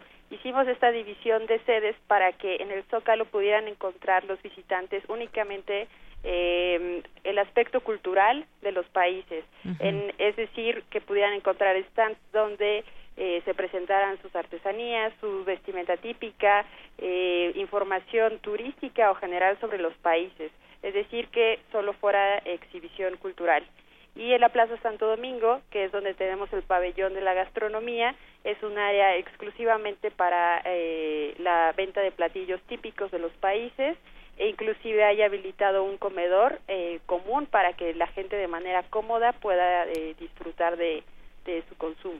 Y que en esta ocasión se suma eh, se suman también distintos recintos como el antiguo colegio de San Ildefonso, la casa de la primera imprenta de América, entre otras también que serán pues parte de esta de esta feria. Sí, los 91 países que tenemos participando este año eh, no solamente están presentes en estos dos pabellones, en el principal que es el de la diversidad en el Zócalo o el de la gastronomía en Santo Domingo, sino como bien dices, en ocho sedes alternas que son aledañas al centro histórico, y que hace muy sencillo llegar a ellas. El, eh, son el Museo Nacional de las Culturas, el Centro Cultural de México Contemporáneo, la Universidad del Claustro de Sor Juana, el Centro Cultural de España en México, el Teatro de la Ciudad, el antiguo Colegio de Medicina, el antiguo Colegio de San Ildefonso y la Casa de la Primera Imprenta. Aquí pueden encontrar eh, todo tipo de actividades artísticas y culturales, desde presentaciones eh, musicales, de danza, también conferencias, talleres, cursos. Es lo que hemos manejado desde que hemos podido tener la feria aquí en el Zócalo. hemos tenido sedes alternas desde ese entonces. Empezamos con cuatro. Eh, esta vez ya hemos podido duplicar esa cifra y bueno, eso nos permite poder ofrecer una programación mucho más amplia y diversa para el público general, que es para quien está dirigida esta feria. Así es, y que además eh, tienen en esta ocasión como nación invitada Costa de Marfil. Así es. Eh, nosotros hicimos esta vez un concurso para elegir a nuestro país invitado especial. Anteriormente habíamos tenido a Francia y a Reino Unido, en conmemoración a las relaciones diplomáticas que tenían con México, o por ejemplo el caso de Reino Unido, porque era el año dual. ¿No? Entonces, esta vez decidimos hacer una dinámica con las embajadas, les enviamos una convocatoria y les pedimos que nos hicieran una propuesta de, cómo verían ellos que fuera su programación artística y bueno, en el caso de Costa de Marfil, pues se incluyó eh, la parte en la que nos decían cómo les gustaría hacer la exhibición de eh, las tradiciones de su país, también cómo podrían acompañarlo de diversas actividades de danza, de música y bueno, entre entre varios países postulantes fue la la que se escogió. Muy bien. Bueno, pues ahí está. Además, eh, invitar también al auditorio al primer foro académico Ciudad de México, lugar donde las culturas dialogan. Se llevará a cabo el próximo lunes 29 de mayo al viernes 2 de junio en el Palacio de la Escuela de Medicina. Así es, eh, como sabrás, nuestro principal aliado para la organización de esta Feria de las Culturas Amigas es la oficina de la UNESCO en México eh, y nuestro tema central es la diversidad cultural. Quisimos darle un enfoque de contenidos orientados principalmente a las cuestiones académicas y culturales, contenidos de fondo que si bien, bueno, esta es una gran festividad, o sea, hay mucho que decir al respecto. Queremos transmitir mensajes, queremos transmitir valores y bueno, consideramos que las actividades académicas son un excelente medio para lograrlo. Así es, eh, actividades académicas y cine, ¿verdad? También va a haber. ¿Perdón? Y cine también. Cine, cine, sí, también eh, vamos a tener esa parte en el pabellón de la Ciudad de México, que bueno, eh, también hemos trabajado eh, de mano con la UNESCO porque hicimos una convocatoria de cortometraje con ellos. Eh, los eh, apenas hicimos esta semana la premiación y estos cortometrajes van se han estado exhibiendo en este espacio. también otros otros materiales que hemos hecho sobre diversidad cultural pero bueno, volviendo al, tema del foro, es una de nuestras principales actividades y si quisiéramos invitar a toda la comunidad universitaria a que asistiera a este importante evento. Vamos a contar con más de 40 especialistas nacionales e internacionales en temas culturales. Perfecto. Bueno, entonces, sí, está la invitación abierta. Esto se llevará a cabo hasta el 4 de junio, esta feria, en el Zócalo Capitalino. Y caminando pueden ir también a la Plaza de Santo Domingo. Sí, los invitamos a disfrutar de todas las sedes, de toda la programación. El acceso es libre y gratuito para todas las actividades. Muy bien. Pues Jessica Ibarra, muchísimas gracias. A ustedes, hasta luego. Hasta luego, buenas tardes.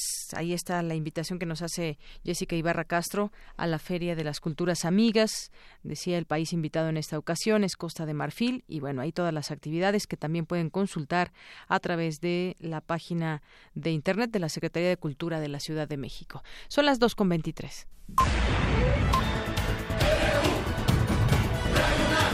Prisma RU. Queremos conocer tu opinión. Síguenos en Twitter como arroba PrismaRU. Global RU. Bueno, y nos vamos ahora a los temas internacionales con Eric Morales. ¿Qué tal, Eric? Buenas tardes, adelante. Muchas gracias, Dayanira. Buenas tardes. Eh, tenemos mucha información este viernes 26 de mayo, así que comencemos con nuestras breves internacionales reinició la campaña electoral en Reino Unido rumbo a las elecciones generales del próximo 8 de junio, luego de que fueran suspendidas por el atentado de Manchester. La policía británica informó que han sido detenidos ocho personas presuntamente relacionadas al atentado del pasado lunes en Manchester. Más de 800 reos palestinos en Israel cumplieron este viernes 40 días en huelga de hambre. Exigen mejores condiciones de vida en las cárceles. En Buenos Aires, Argentina, inició el decimosegundo Congreso de la Federación Latinoamericana de Periodistas, en donde se analizarán estrategias de seguridad para comunicadores. Con el objetivo de denunciar el asesinato de sus líderes y alertar sobre la presencia de grupos armados en sus territorios, alrededor de 5.000 miembros de comunidades indígenas de Colombia se movilizaron en la ciudad de Cali. El viceministro de Relaciones Exteriores para temas multilaterales de Venezuela, Rubén Darío Molina, informó que entregó al Fondo de Naciones Unidas para la Infancia, UNICEF, pruebas fotográficas del uso de niños en las protestas violentas de la oposición que iniciaron el 4 de abril. Bien, pues ahí están las breves internacionales y nos tienes varias cosas en la información lo que dice Trump de la OTAN, que deben países sus contribuciones. Sí, así es. Eh, ayer se llevó a cabo la reunión de, eh, de este año de, de, la OTAN, de la Organización del Tratado del Atlántico Norte, en Bruselas, Bélgica. Ahí los 28 países miembros de ese organismo se reunieron para defender el tema de su integración y la lucha contra el terrorismo. Sin embargo, el mandatario estadounidense Donald Trump reclamó que varios de los miembros de la OTAN aún no han dado sus contribuciones. Escuchemos. 23 de 28 miembros de la OTAN todavía no están pagando lo que deben y deberían estar pagando por su defensa. Esto no es justo para la gente y los contribuyentes de Estados Unidos. Y muchas de estas naciones deben enormes cantidades de dinero por años pasados y aún no han pagado. Bueno, y este reclamo es porque en la cumbre de 2014 los jefes de Estado de, de la OTAN acordaron invertir el 2% de su Producto Interno Bruto a los gastos en defensa por al menos una década. Además, eh, Trump dijo que la OTAN debe ver hacia el futuro enfocado, enfocando sus esfuerzos en la lucha contra el terrorismo. Escuchemos las palabras de Donald Trump. La OTAN del futuro tiene que incluir un gran enfoque sobre el terrorismo y la inmigración, así como las amenazas desde Rusia y las fronteras orientales y meridionales de la OTAN.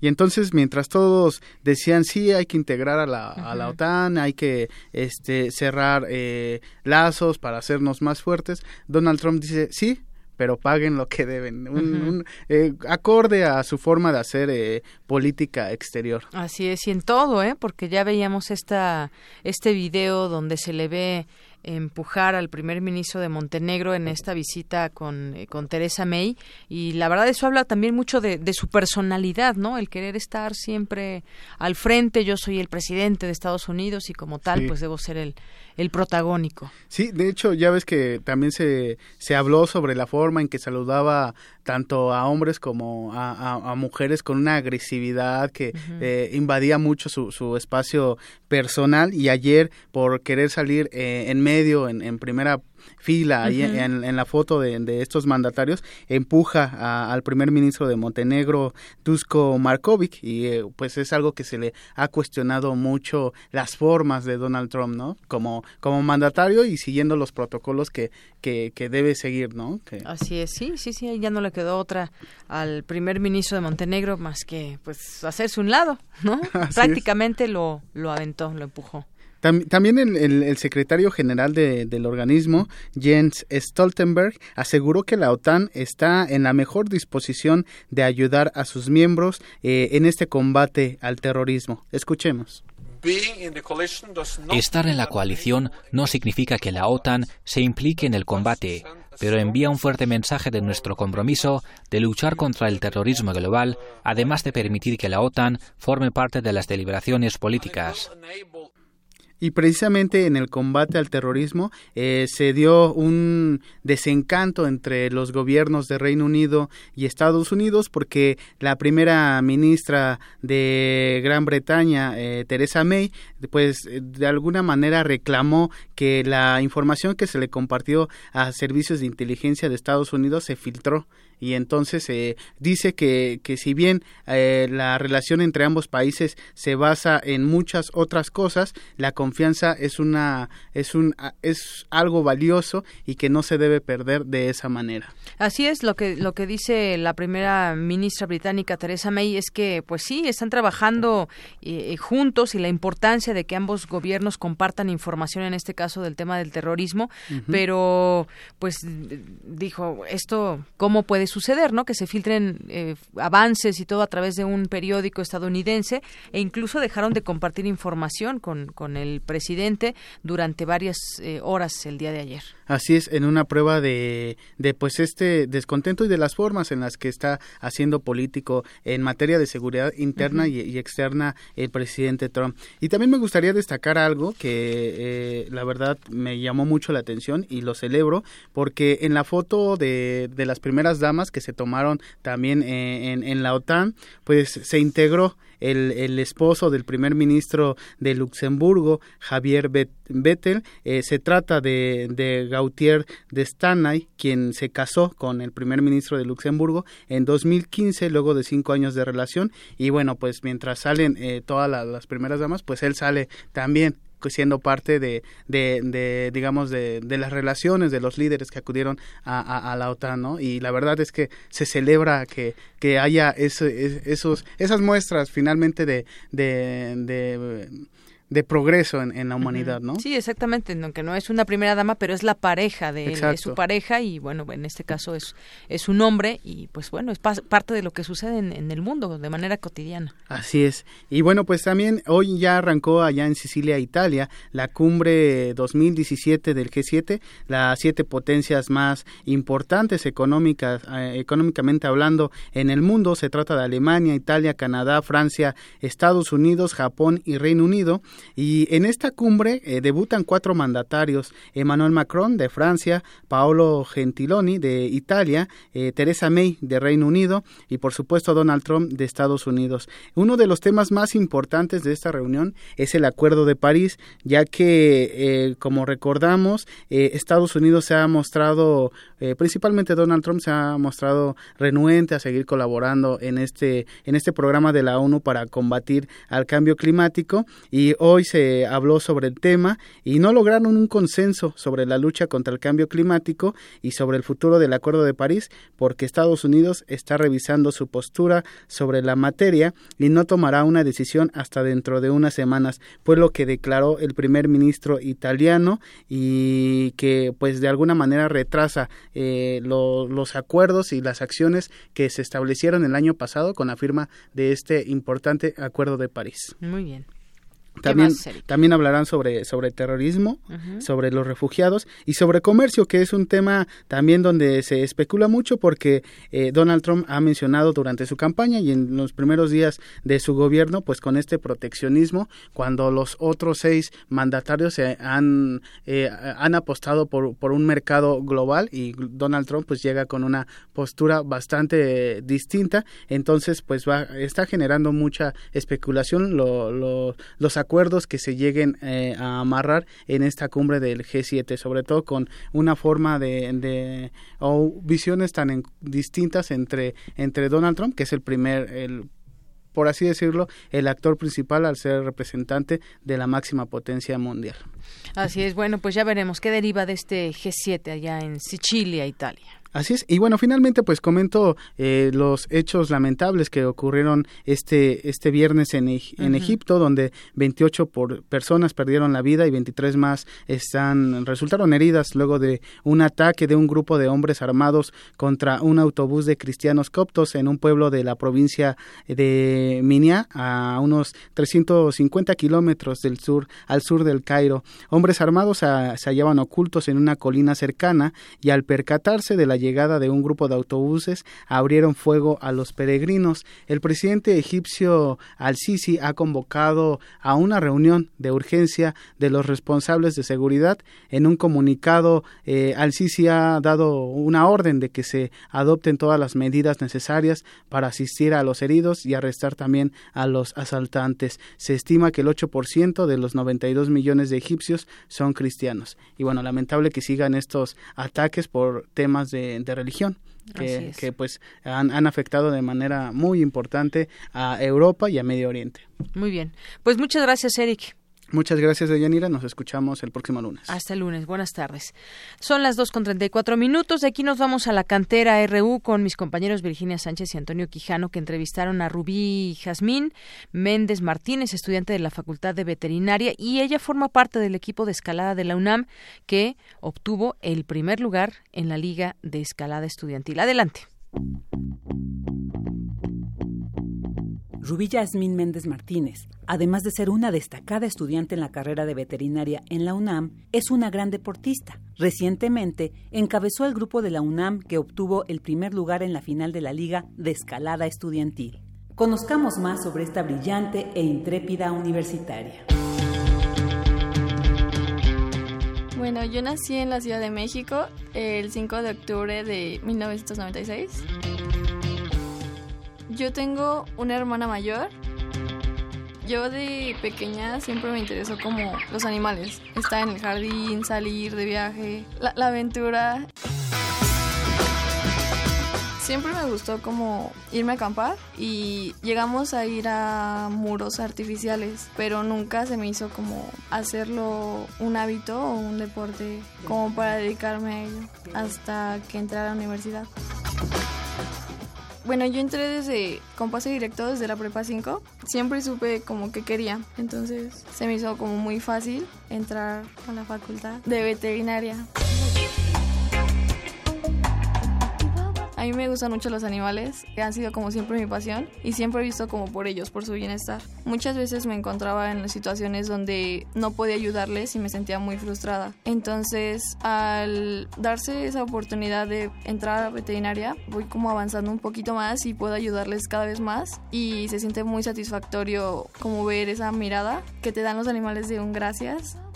Tengo un hurón llamado Iris, tiene ya 5 años. Me gustaba mucho patinar y correr. Siempre me llevaban a montañas o a cerros a correr o a cursos de verano donde hacías como diferentes actividades y qué competencias, qué X cosas. Me fue interesando eso de la competencia, de estar con muchas personas y saber que puedes llegar a un primer lugar o ser cada vez mejor.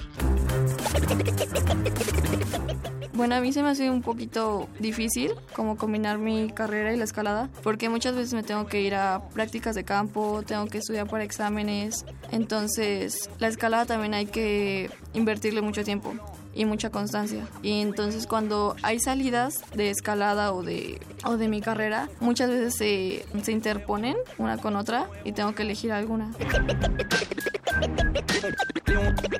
Bueno, a mi familia no le gustó en un principio, se les hacía muy peligroso y siempre me marcaban, ¿no? Para ver dónde estaba, qué a qué iba a llegar. Por lo mismo de que se ven muchas historias, muchos mitos sobre la escalada y sobre todos los riesgos que hay, no, no lo aceptaron muy bien. Hasta ahorita, que es como que ya lo están aceptando cada vez un poco más. Una vez que entré a la universidad, yo buscaba como alguna actividad para entretenerme en mis tiempos libres. Busqué nadando, corriendo, varias cosas hasta que un amigo me llevó una vez a un muro artificial y me encantó. O sea, desde la primera vez que lo intenté me encantó y seguimos yendo, pero íbamos muy esporádicamente, como una vez a la semana o cosas así, hasta que conocí un lugar que se llama Casa Boulder, entonces ya me empecé a entrar mucho más en la escalada y ya después conocí a mi entrenador, mi coach, Arturo, y ya me, me indujo como a a entrar en el equipo de la escalada de la UNAM y ya fue como me empezó a motivar todo esto. Este deporte me ha dado con mucha disciplina y me ha ayudado a ser más constante en las cosas, a la vez a organizarme con mi tiempo para poder como incluir mi carrera, mis amigos y la escalada también y intentando no, no dejar de lado ninguna porque también la escalada me ha dado como mucha tranquilidad y te desestresa, bueno, en lo, en lo particular a mí me desestresa mucho y con esto puedo como integrar mucho mejor la veterinaria estudiando y la escalada porque ya llego más tranquila y ya entiendo mejor los temas, me da como mejor concentración. Estar en este equipo como que me, motivó mucho, realmente. Al principio no me lo creía, que podríamos como lograr llegar al campeonato, y ya cuando lo vi, cuando estábamos todos juntos, sí me, me llegó como, me llenó de orgullo, de motivación para poder subir más de nivel y ser mejor. Bueno, a mí me gustaría como seguir esforzándome más para poder seguir subiendo de nivel y entrar en competencias ya nacionales, regionales, representando a la UNAM y como dándole logros cada vez más por toda la UNAM que nos, nos ha dado mucho entonces poderle recompensar un poco con estos logros. Me gusta de todo, me gusta Gorilas, Los Fabulosos Cadillacs, Jarabe de Palo. Es como muy diverso, muy raro. También depende del momento. Por decir, cuando llego a la escuela, siempre llevo mi iPod y en el camino para distraerme y no pensar como en cosas negativas, que las personas se van peleando en el metro, que etcétera. Siempre llevo como mi música relajante o tipo de fiesta para yo ir como en mi burbuja hasta también cuando estudio es música relajante para concentrarme un poco mejor. Bueno, en mis tiempos libres me gusta estar mucho con mis amigos. Procuramos ir a diversos lugares como a, la Condesa, eh, vamos a las cuatrimotos, a patinar, al cine. Procuro mucho tener esa interacción con ellos y siempre estar para ellos cada que me necesiten o viceversa. Yo le agradezco a muchas personas. A mi hermana por inducirme un poco en esto de la escalada, a mi entrenador por meterme al equipo y por siempre estarme insistiendo sobre que tenía que entrenar, entrenar, a mis amigos de, de la escalada, todos ellos que igual me han motivado y siempre nos ayudan como sacando betas o diciéndonos consejos para escalar mejor y a mis amigos en general que igual me han apoyado mucho y me han tenido muchísima paciencia por mi falta de tiempo. Bueno, sí se pueden hacer las dos cosas, solo hay que saberse organizar y tener como esa pasión por las dos cosas. Tanto los estudios como la actividad física que estés haciendo, ya sea escalada o alguna otra, tienes que tener pasión para las dos y saber que se puede lograr. O sea, saber que va a haber como alguna recompensa al final del camino y aunque al principio te parezca un poco difícil y pierdas algunas cosas, siempre la recompensa va a ser mayor. Para Radio UNAM, Virginia Sánchez y Antonio Quijano. Prisma RU.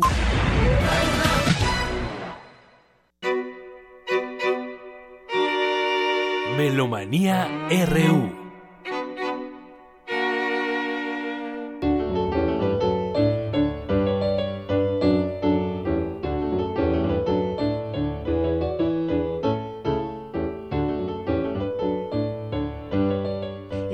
Escuchando las seis danzas humorísticas. Bueno, apenas empezamos con la primera, con Edison Quintana al piano, recordando a Felipe Villanueva, quien falleció un día como hoy, 28 de mayo de 1893, hace 124 años. Él este, nació en el municipio de Tecamac, distrito de Otumba, en el Estado de México, y eh, aprendió primero pues con su familia y después con la banda de música de su pueblo.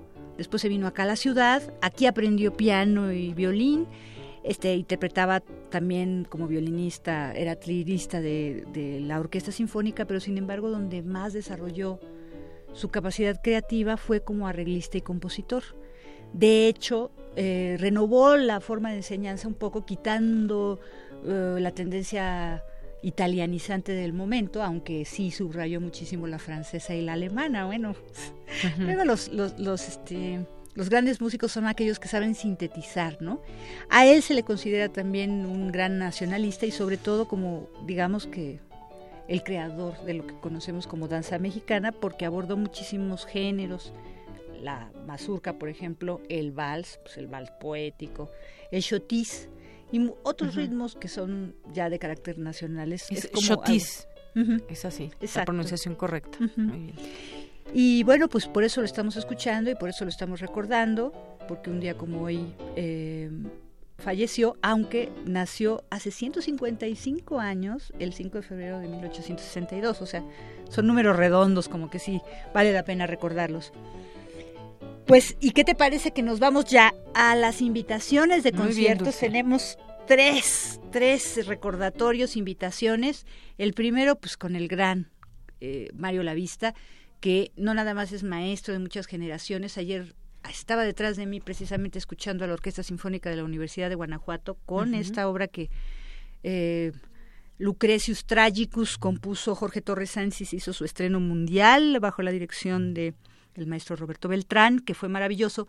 Yo lo que me daba cuenta es que atrás los comentarios de Mario siempre uh -huh. iban en relación a la belleza. No importaba si la música fuera tonal o fuera atonal, fuera vanguardista o fuera un gran clásico, porque también escuchamos el concierto de violín. Lo que importaba era la belleza de la factura, la belleza de la realización. Bueno, él nos invita a escuchar música de Alberto Posada, un gran compositor español de apenas 50 años, y digo apenas por la cantidad de obras uh -huh. que ha compuesto, y además lo complicado que son. Él se considera heredero de Xenakis, estudió mucho matemáticas, así como Pierre Boulez, y entonces toda su música tiene que ver con esas, esos dos mundos. Viene el cuarteto de saxofones español Sigma, uh -huh. y ellos son quienes nos invitan a esta, a, a, a este concierto, charla, que bueno, es gratuito, como dice Juana Inés en primer movimiento, bueno, gratuito, pero nosotros pagamos los impuestos. Es el lunes 29 a las uh -huh. 7 de la noche. Escuchemos la, la, invitación claro de Mario. Que sí.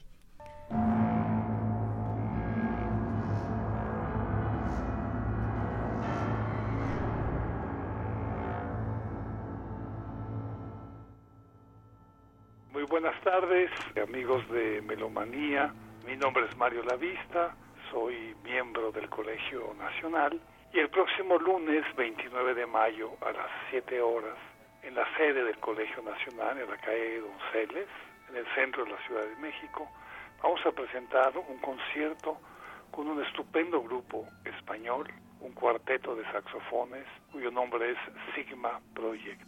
Vamos a tener la oportunidad de oír tres obras de un estupendo compositor español, una de las voces más originales del discurso musical contemporáneo, Alberto Posadas. Vamos a presentar tres obras, la última es un estreno en México y este grupo de cuatro saxofones se ha especializado en el estudio de las nuevas técnicas instrumentales, las llamadas técnicas extendidas, que contemplan una serie de sonidos, una serie de elementos eh, sonoros ausentes de la tradición musical.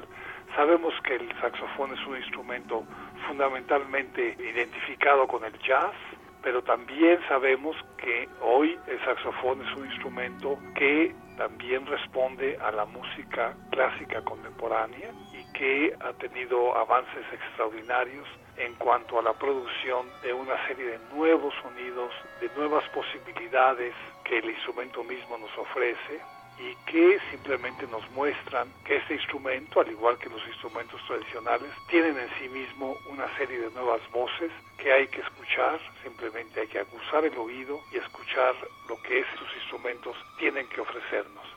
Este concierto, repito, es el lunes 29 de mayo a las 7 de la noche en la sede del Colegio Nacional y la entrada es gratuita. Espero que nos honren con su visita este próximo lunes. Muchas gracias.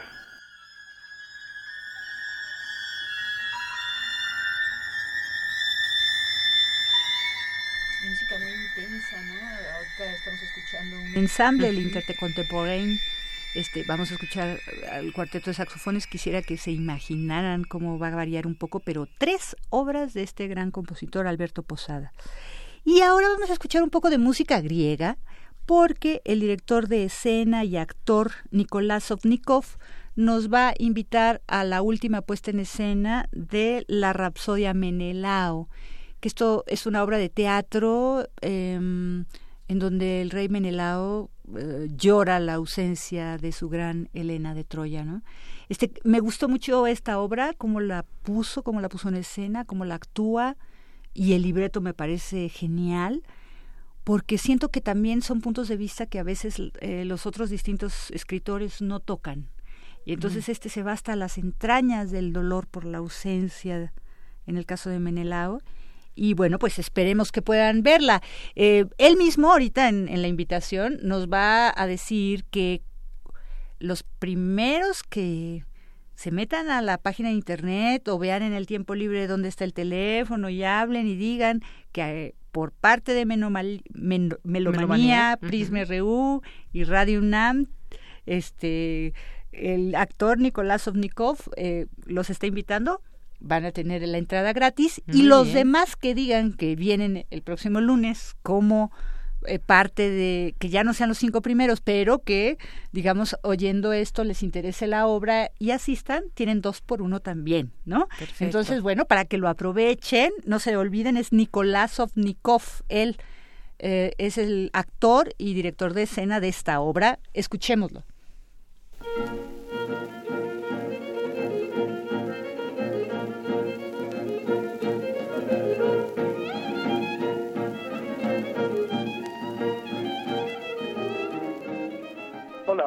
Buenas tardes a todos los amigos de Melomania y de Prisma RU Radio UNAM. Soy Nicolás Sotnikov, director y actor de teatro aquí por la Ciudad de México, franco-ruso, pero ya hace par de años que estoy viviendo y haciendo mis creaciones de teatro. Les invito a ver la obra mía que se llama Menelao Rapsodia en el Foro Shakespeare. Es el lunes que entra, es la última de esa temporada a las 8.45 y yo les ofrezco un par de invitaciones por los primeros que marcan y reservan su boleto. El demás por los amigos de Melomania y Prima RU. Dos por uno. Vienen de mi parte de taquilla y tendrán sus boletos. Es una obra que he llevado más de dos años de la ciudad de París, de donde vengo, de un autor franco-armenio, Simón Atlarian, director y actor muy famoso allá por Francia. Y él escribió esta obra, Menelao Rapsodia, que se trata de el rey de Esparta, Menelao, que habla de su Helena, la famosa Helena de Troya. Entonces, a través del rompimiento del corazón de un hombre, se habla del lazo mujer, hombre, hombre, mujer y del dolor de un amor perdido y fracasado. Entonces, les espero este lunes. No se la pierdan. Es un texto único con música, músicas eh, griegas y um, les espero el lunes con mucho gusto. Soy Nicolás Sotnikov por Radio UNAM y los amigos de Melomania. Les espero el lunes.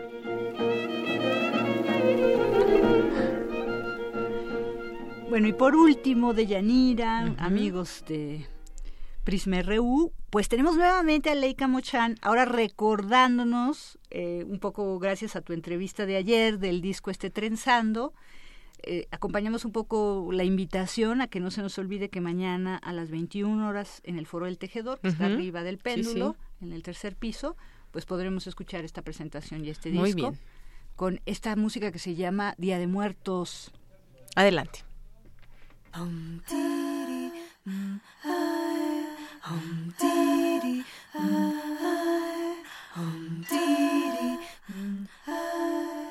Hola, buenas tardes amigos de Melomanía, yo soy Leica Mochan. Quiero invitarlos a la presentación de mi nuevo disco que se llama Trenzando, que es música de la vida, del amor, de la muerte, de la cotidianidad, de un poquito de todo. Vamos a estar mañana sábado a las 9 de la noche en el Foro del Tejedor en la librería El Péndulo en el tercer piso, en la librería que está sobre Álvaro Obregón, presentando este disco con músicos increíbles, con Víctor Correa en el trombón, con Israel Kupich en el contrabajo, Gustavo Nandayapa en la batería y en los visuales va a estar Fernando Sica, Rimillojo, va a ser pues un momento bien bonito, esperamos que nos acompañen porque es una experiencia bien linda esto de la música trenzada entre las artes visuales y la música y pues están todos invitadísimos, esperamos contar con su presencia. Soy Leica Muchan, un gusto que nos acompañen. Pues ya tenemos de todo un poquito, recordando a Villanueva, Mario Lavista con lo más avangar de la música española y este eh, eh, cuarteto de saxofones, después algo de teatro y después este pues algo más ligero, pop Muy bien. Así que Perfecto, nos escuchamos la próxima semana. Claro que sí, aquí te esperamos y te esperamos el martes en nuestro aniversario de Prisma, ¿eh? Ah, pero por supuesto. Ahí vamos a estar en vivo desde la sala Julián Carrillo y después pues un festejo también con los radioescuchas a las 3. Fantástico, fantástico. Ahí bueno, nos escuchamos. Pues hasta el martes, Dulce. Gracias. Hasta luego. Prisma RU.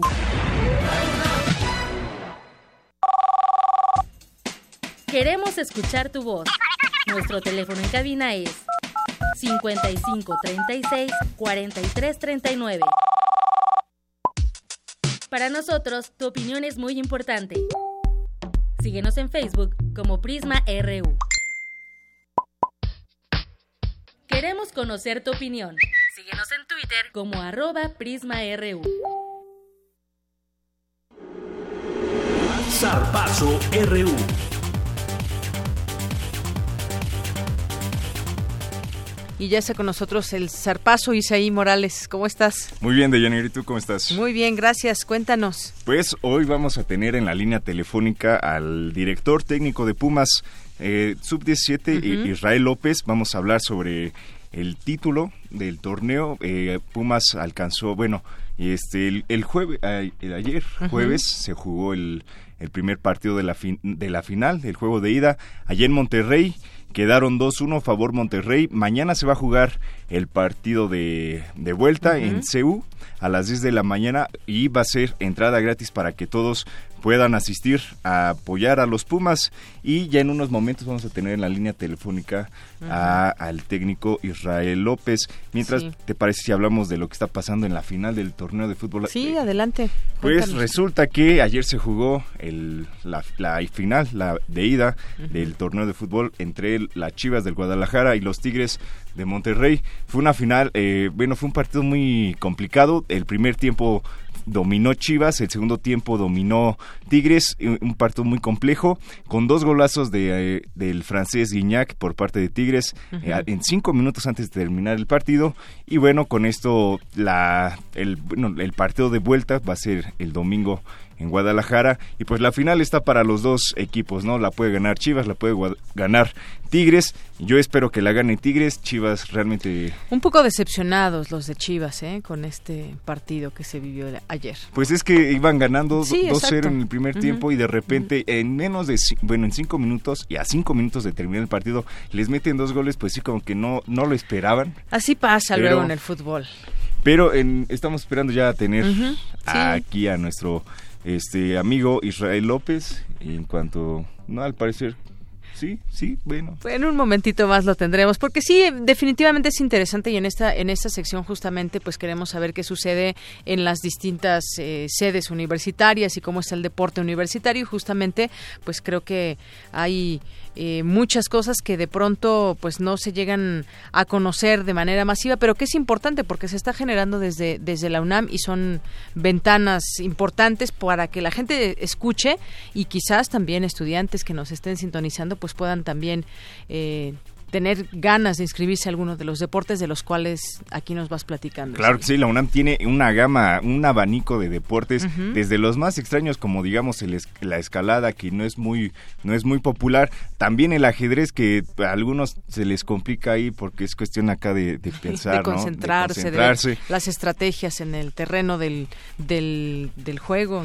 O hasta lo más popular, por ejemplo, tablero. el fútbol o el fútbol americano, también hay cuestiones de tiro con arco, en fin, hay muchos deportes para todos los universitarios que quieran también inscribirse a, todos estos deportes. La verdad es que es muy sencillo hacerlo, es muy eh, fácil, es no, y lo mejor de todo es que te prestan te prestan el equipo ahí en, en la UNAM. Entonces, para todos los que quieran o estén interesados también en, en inscribirse en algún deporte en, la facultad o ya sea en CEU, pues háganlo.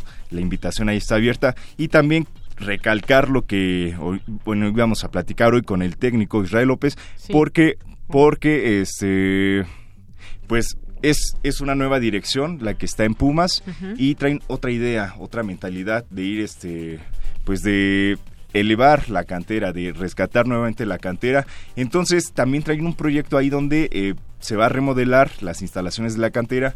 El equipo de el primer equipo de Pumas donde juega, bueno, donde dirige Francisco Palencia, pues ya va a empezar a entrenar en la cantera y esto obviamente va a ser como pues para motivar a los chavos, ¿no? A que pues échenle ganitas y un día van a poder estar aquí también entrenando con nosotros. Entonces es muy importante destacar lo que está haciendo la dirección de Pumas, apoyar a la, a la cantera y también el trabajo que está haciendo Israel López al tener ahorita en la final a, Pumas sub-17 y con la posibilidad mañana de ganar el título. Muy bien, pues muchas gracias Isaí y nos escuchamos el próximo lunes. Claro que sí, de Yanira, nos escuchamos el próximo lunes y, que tengan un excelente, excelente fin, de, semana. gracias Isaí, buenas tardes. Muy buenas tardes. Bueno, y ya para terminar, cerramos con algunas informaciones. Finalmente, finalmente alguien declinó un partido de izquierda, que es el PT, a favor de Delfina Gómez allá en el Estado de México.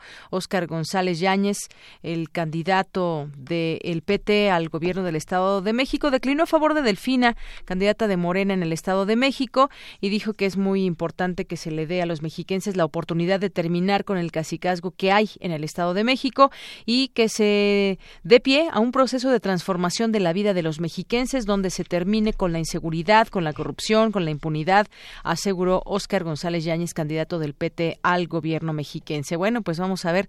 Yo creo que ya están pues con el tiempo encima. Yo creo que el PRD pues perdón, el sí, el PRD no lo no lo hará como se ha estado pidiendo por parte de López Obrador. Y bueno, una una desafortunada información hospitalizan de urgencia al doctor Mireles, ex líder, de las autodefensas de Tepalcatepec. José Manuel Mireles Valverde se encuentra internado en un hospital al sur de Morelia por complicaciones médicas. Esto se dio a conocer hace unas horas y bueno presenta problemas del corazón diabetes otros padecimientos que se han que se agravaron durante su estancia de tres años en prisión. Muchos muchos dirían de tres años injustamente en la prisión. Son las tres en punto. Gracias por su preferencia.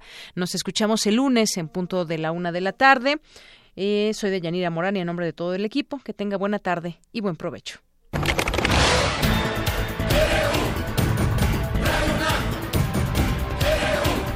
Prisma RU. los perfiles del acontecer universitario de México y el mundo en una frecuencia. De lunes a viernes, de una a 3 de la tarde.